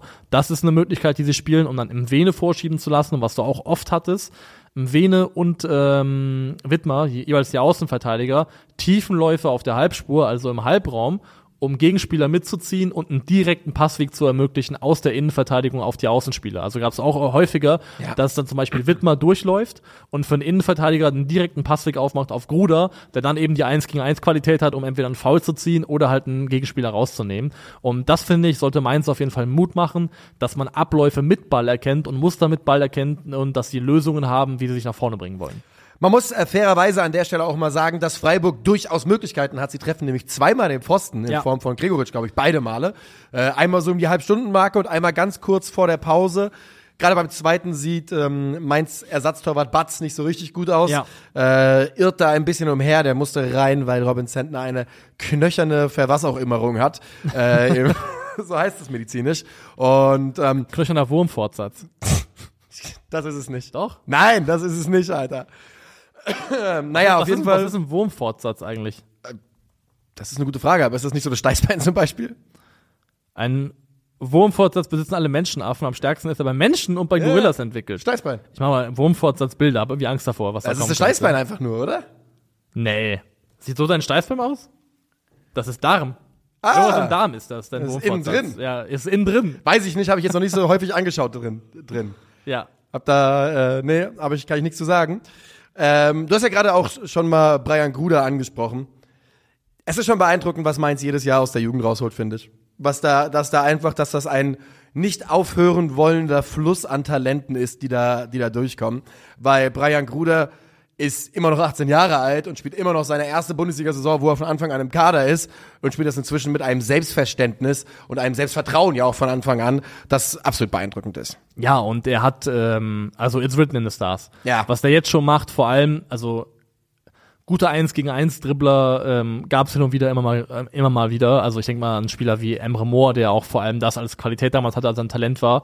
Ähm, aber was Brian Guder jetzt schon auch zeigt, ist, dass er auch Spielmacherqualitäten hat. Dass er hat er auch in dem Spiel einmal, glaube ich, ist er derjenige, der Barrero mit einem äh, mit einem Steckpass in Szene setzt. Ja. Also er hat auch einfach gute Ideen mit Ball, zeigt, dass er auch da eben eine Spielintelligenz hat, die ihn zum Beispiel von Spielern wie Emre Moore unterscheiden könnte.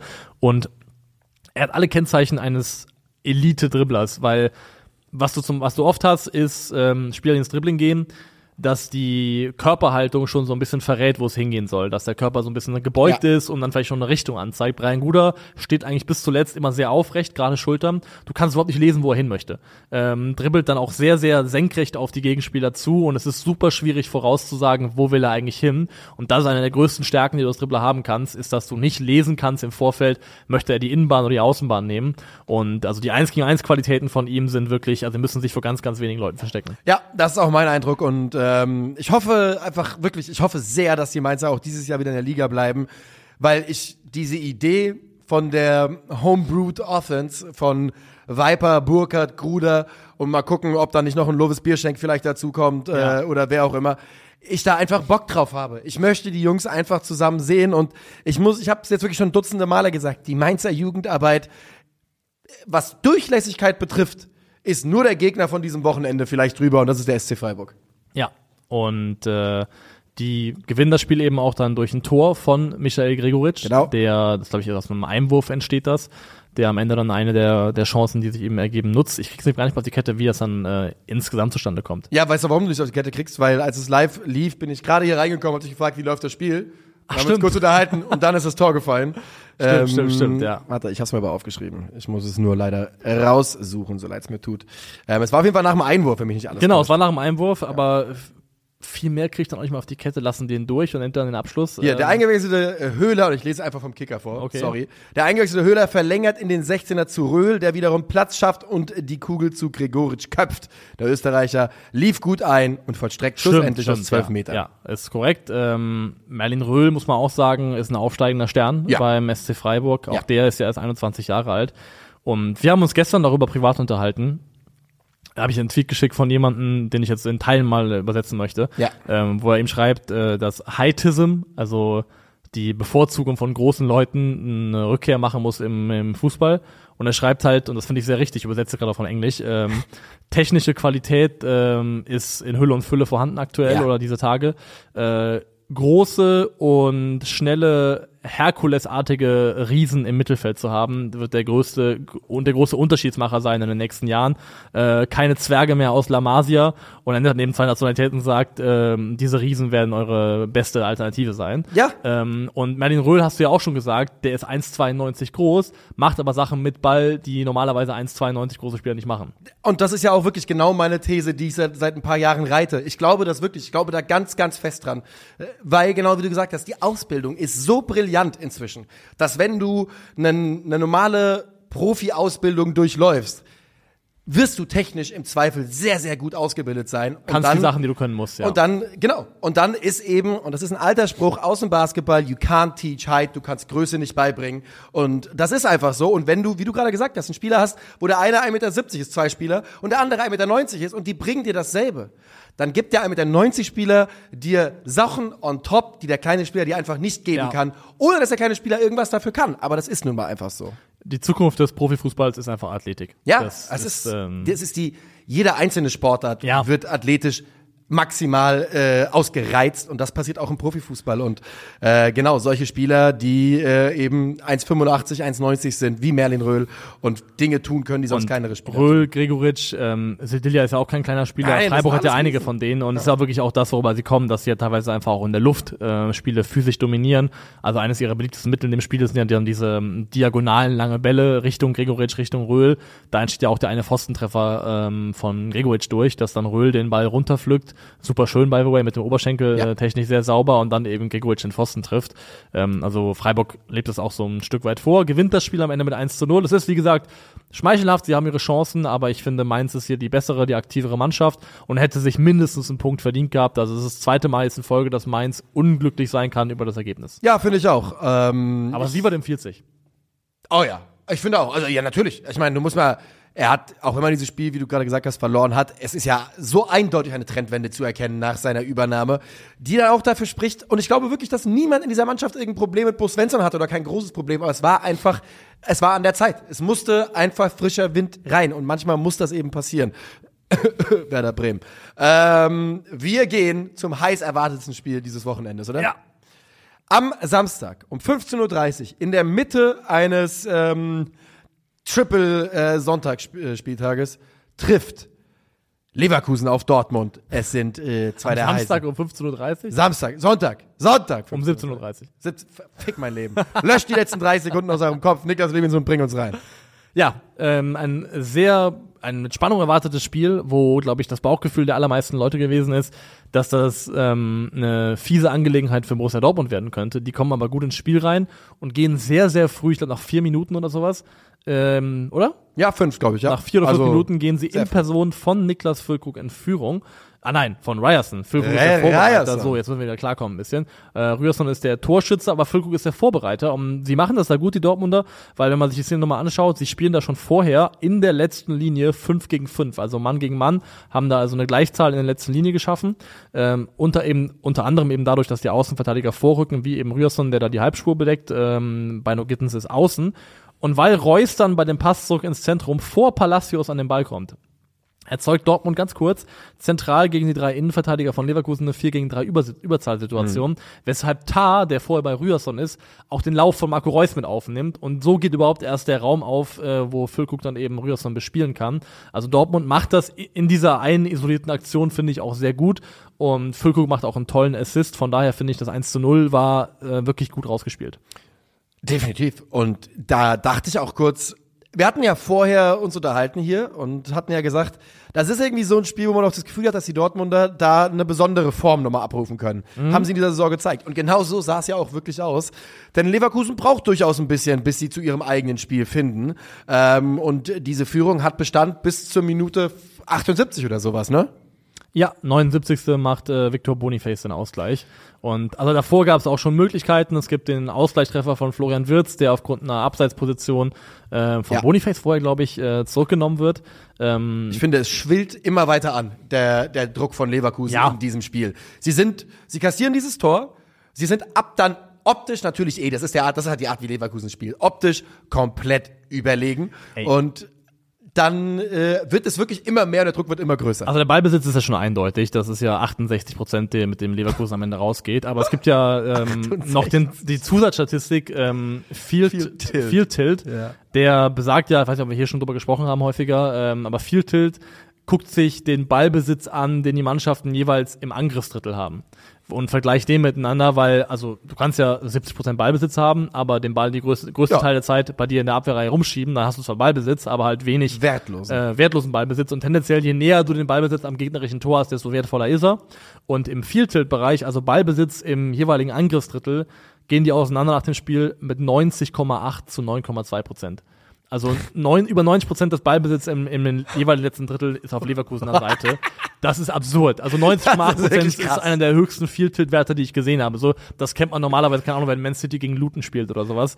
Ähm, und also trotzdem muss man ja mal sagen, dass Leverkusen so in Halbzeit, äh, Halbzeit 1 vor allem, nicht über die Fernschüsse hinwegkommen. Nee. Weil natürlich die Dortmunder sich da auch massiert hinten reinstellen und alles wegverteidigen. Individuell gut verteidigen, Mats Hummels auch. Ja, aber die, zum Beispiel äh, Deep Completions, das sind ähm, also angekommene Pässe ins in die letzten 20 Meter vom gegnerischen Tor rein. Äh, Leverkusen 20, äh, Dortmund 3.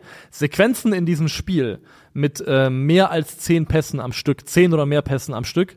Oh, da wird Dortmund jetzt, das wird nicht schön für Bayer Dortmund. Leverkusen 21, ja. Dortmund 2. Aber ich ich find's ich find's nicht da, schlimm. Einer davon war das Tor, glaube ich. Das kann gut sein. Das, ja. kann, das kann wirklich gut sein, weil da war der Ball relativ lange bei Dortmund. Ja, das kann gut sein. Ich finde es überhaupt, by the way, ich finde es nicht schlimm weil Dortmund spielt hier gegen die, das wissen wir alle, spielstärkste Mannschaft wahrscheinlich aktuell der Bundesliga. Ja.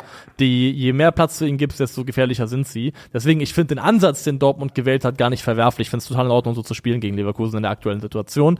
Ich äh, Soll nur verdeutlichen, wie überlegen mit Ball Leverkusen dann in Summe auf dem Papier gewesen ist. Du hast richtigerweise gesagt, die Torchancen, die sie sich rausspielen, gerade in der ersten Halbzeit, sind trotzdem nicht gerade zwingend oder groß. Die ähm, Leverkusen, das muss man einmal erwähnt werden, machen ja, du hast schon gesagt, diesen Ausgleichstreffer, der dann zurückgenommen wird. Und da muss man aber einmal sagen, dieser Abschluss von Florian Wirtz, Alter. Total. Da wurde uns das Tor des Monats geraubt, in ganz großen Anführungszeichen, denn es war ja einfach ein irreguläres Tor. Ähm, aber das war ein, unglaublich krasses Ding. Und äh, als gerade als man so das Gefühl hat, ah, so ein bisschen die Leverkusener beißen sich langsam hier die Zähne aus, äh, kommt dann Schick für Palacios, interessanter Wechsel. Und Patrick Schick ist ganz elementar am Ausgleichstreffer beteiligt, denn er legt ihn auf für Victor Boniface. Genau, bewegt sich da super clever ähm, in den Raum rein, ähm, wird nicht so richtig aufgenommen.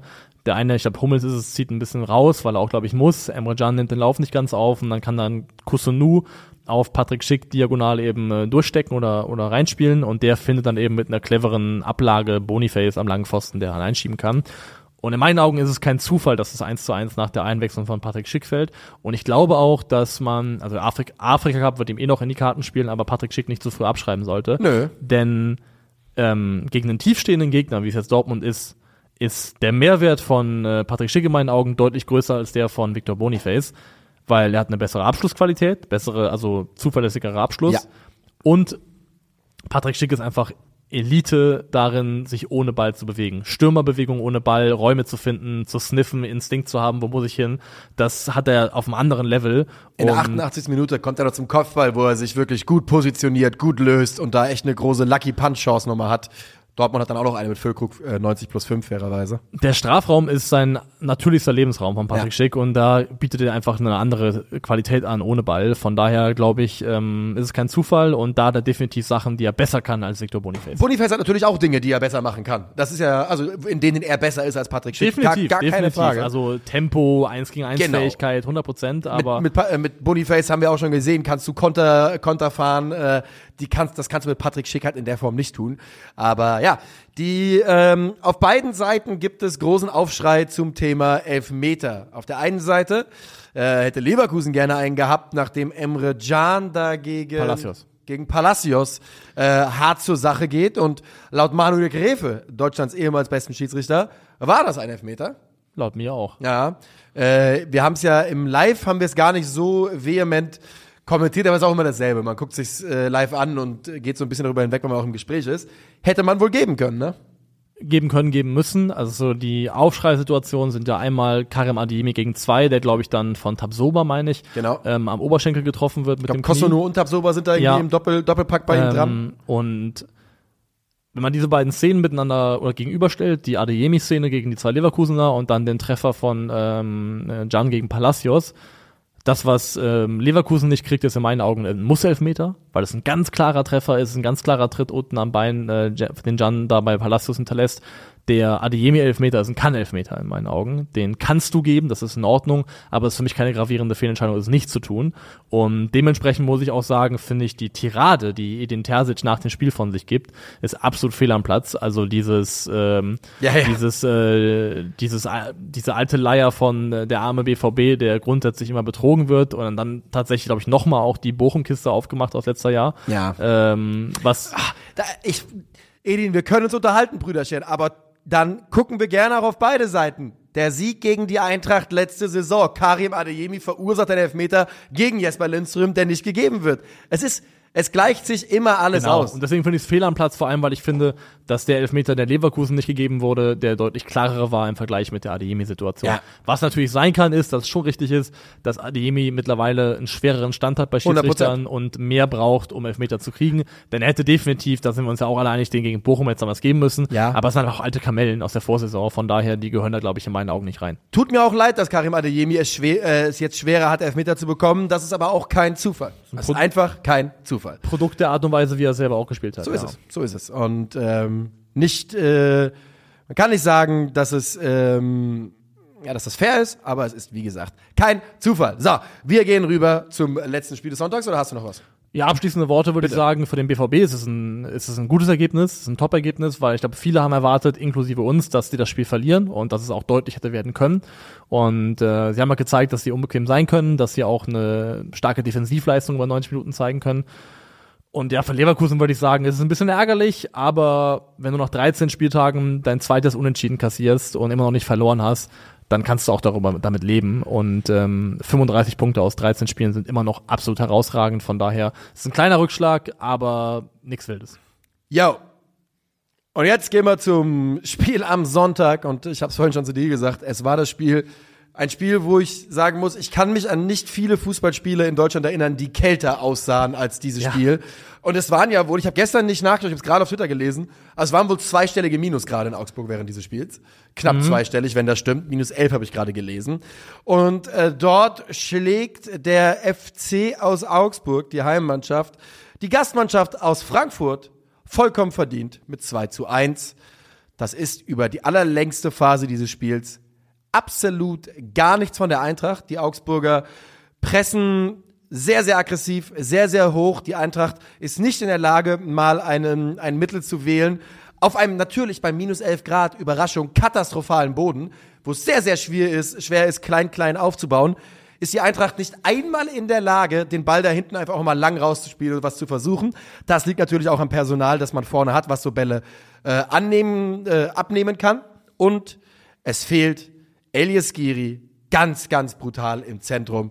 Die Augsburger können die Eintracht in Halbzeit 1, in Halbzeit 1 fressen die uns auf. Die fressen uns einfach auf. Ja, und das ist ja auch das, also Hat der zwei auch noch, die überrennen uns eigentlich. wofür Augsburg ja auch irgendwie wie gemacht ist, diese Mannschaft, weil, also wenn du die durchgehst, Niklas Dorsch, Elvis Rexbeschei, Leo, ähm, Jensen ist ja auch ein Brocken ähm, auf Ja. der Außenbahn da, der auch das Tor macht, äh, Tietz ist groß, ähm, also die haben einfach viele Spieler, die dich körperlich wirklich dominieren können. Und ich glaube auch, dass Frankfurt das gut zu Gesicht gestanden hätte, mit Elias Giri jemanden zu haben, der zumindest die Erfahrung hat und auch die Möglichkeiten, sich da entsprechend zur Wehr zu setzen. Ja, es wäre 100 Prozent, es wäre ganz, ganz wichtig gewesen. Jetzt hatte man dieses Zentrum äh, mit, ähm, mit Ebimbe, Larsson und äh, ja auch mit Paxton und Hasebe wäre da die beste Wahl gewesen. Hasebe neben Larsson wäre ohne Witz die beste Wahl Ja. gewesen. Es hätte jemanden, ja, weil es jemanden gebraucht hätte, der, der die, den ersten Ball vom Verteidiger aufnimmt. Larsson ist eher der für den zweiten Ball dann, Ja. der, der nach vorne denkt. Und es hätte jemanden gebraucht, der sich anbietet in den Zwischenräumen,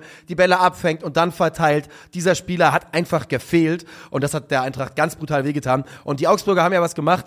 Die Eintracht hat ja den Ball, glaube ich, äh, mehr, auf jeden Fall mehr gehabt. Aber Ja, die Augsburger haben uns den Ballbesitz gegeben in, in Bereichen, wo sie der Eintracht, wo es ihnen nicht wehtut, ne, wo es ihnen einfach scheißegal ist und so, jetzt habt ihr mal ein bisschen den Ball, macht doch mal, haben uns äh, im letzten Drittel keine Luft zum Atmen gegeben, also in ihrem eigenen le le letzten Drittel ging gerade in der ersten Halbzeit überhaupt nichts und wenn sie angegriffen haben und wenn sie zugepackt haben im Pressing, war die Eintracht immer und immer wieder in arger Bedrängnis und ähm, es ist absolut, absolut verdient, äh, wie dieses Spiel ausgeht.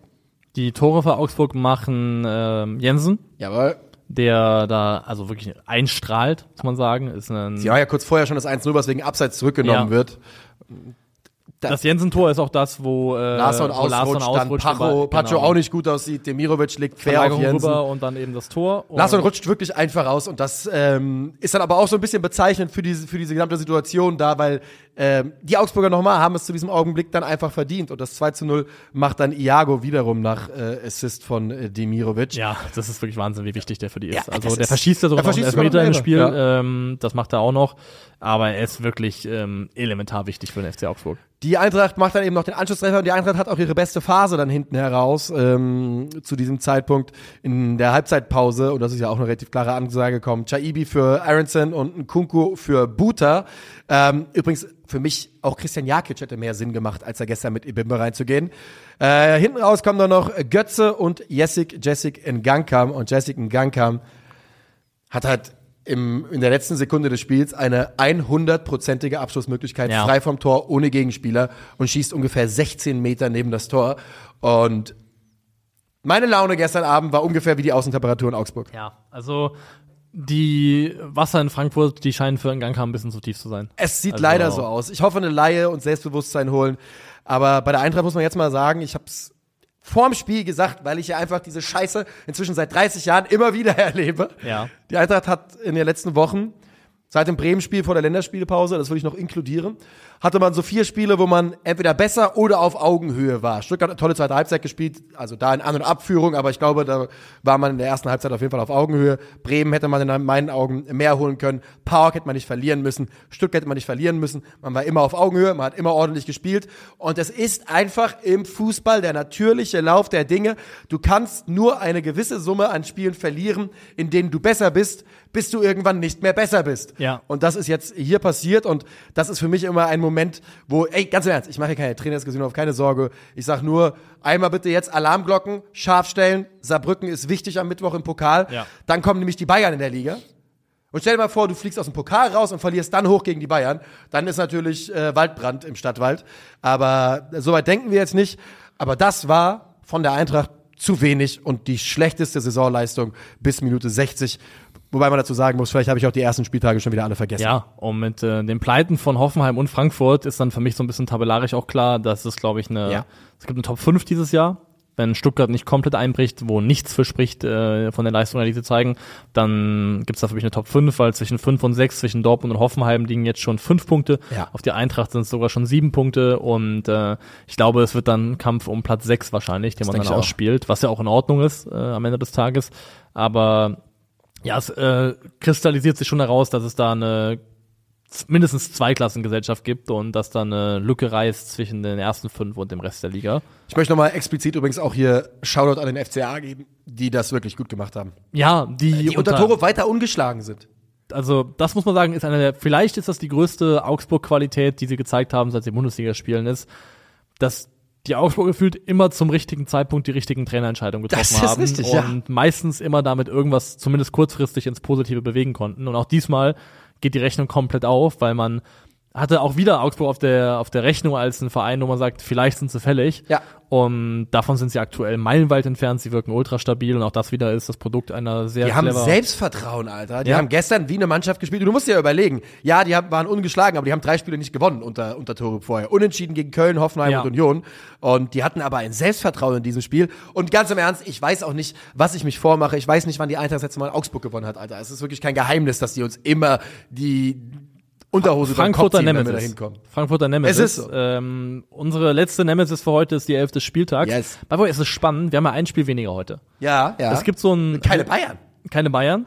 Es gibt so ein Konzept, das oder es gibt so eine so wie eine Idee, die sagt, dass du für eine Sache immer so lange brauchst, wie du ihr Zeit ein, einberaumst. Mhm. Weil man hätte eigentlich meinen müssen, dass wir über acht Bundesligaspiele so. eine kürzere Folge produzieren als über neun.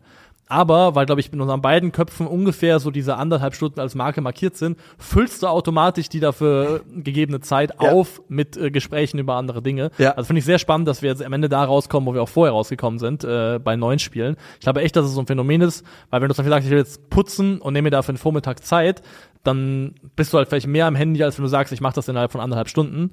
Und so ein bisschen äh, das Phänomen greift ja auch, äh, aber ist jetzt unwichtig. Wir machen 11. Spieltags, 4-4-2. Äh, Noah Atubolo im Tor. Ähm, paar wichtige Paraden gehabt gegen Mainz, die Null gehalten. Jawohl. David Raum über links, äh, Bochums Bernardo als Innenverteidiger neben äh, Chabot, äh, Ryerson als Rechtsverteidiger, ähm, Iago und Jensen auf den Mittelfeldpositionen, beide Augsburger, Torschützen Anton Stach und Karasor im Mittelfeld und dann die Doppelspitze bestehend aus Gregoritsch und Dennis Undav. Und äh, damit sagen wir vielen Dank fürs Zuhören. Sag mal, eine Frage noch. War, haben wir gestern Awards gewonnen? ja, Vielen Dank. stimmt. Vielen Da- Dank also- an alle, die für uns abgestimmt haben. Gut, oder? dass du es ansprichst. Hätten wir eigentlich Ja. vorher machen müssen. Ja. Am Anfang der Folge machen wir eben jetzt an der Stelle. Wir haben tatsächlich beim äh, Fall on the Floor von Elf Freunde ähm, gewonnen. Als Podcast des Jahres sind wir Yes. ausgezeichnet worden im Sportbereich oder im Fußballbereich, muss man, muss man sagen. Ja. Zum zweiten Mal in Folge. Und ich habe mir Back to sagen back, lassen, baby! back to back, haben mir sagen lassen, es haben da Pi mal Daumen 20.000 Leute abgestimmt. Alter, von und wir haben daher, gewonnen. Vielen Dank. von daher ist es ja auch eine echt eine, also da habe ich mich echt drüber gefreut, weil ich finde, die wertvollsten Preise sind immer noch Publikumspreise. Na, 100%. Und von daher echt vielen Dank an alle, die da für uns gestimmt haben. Wir haben uns wirklich sehr gefreut. Und in diesem Sinne jetzt bis Donnerstag und auf Wiedersehen. Tschö.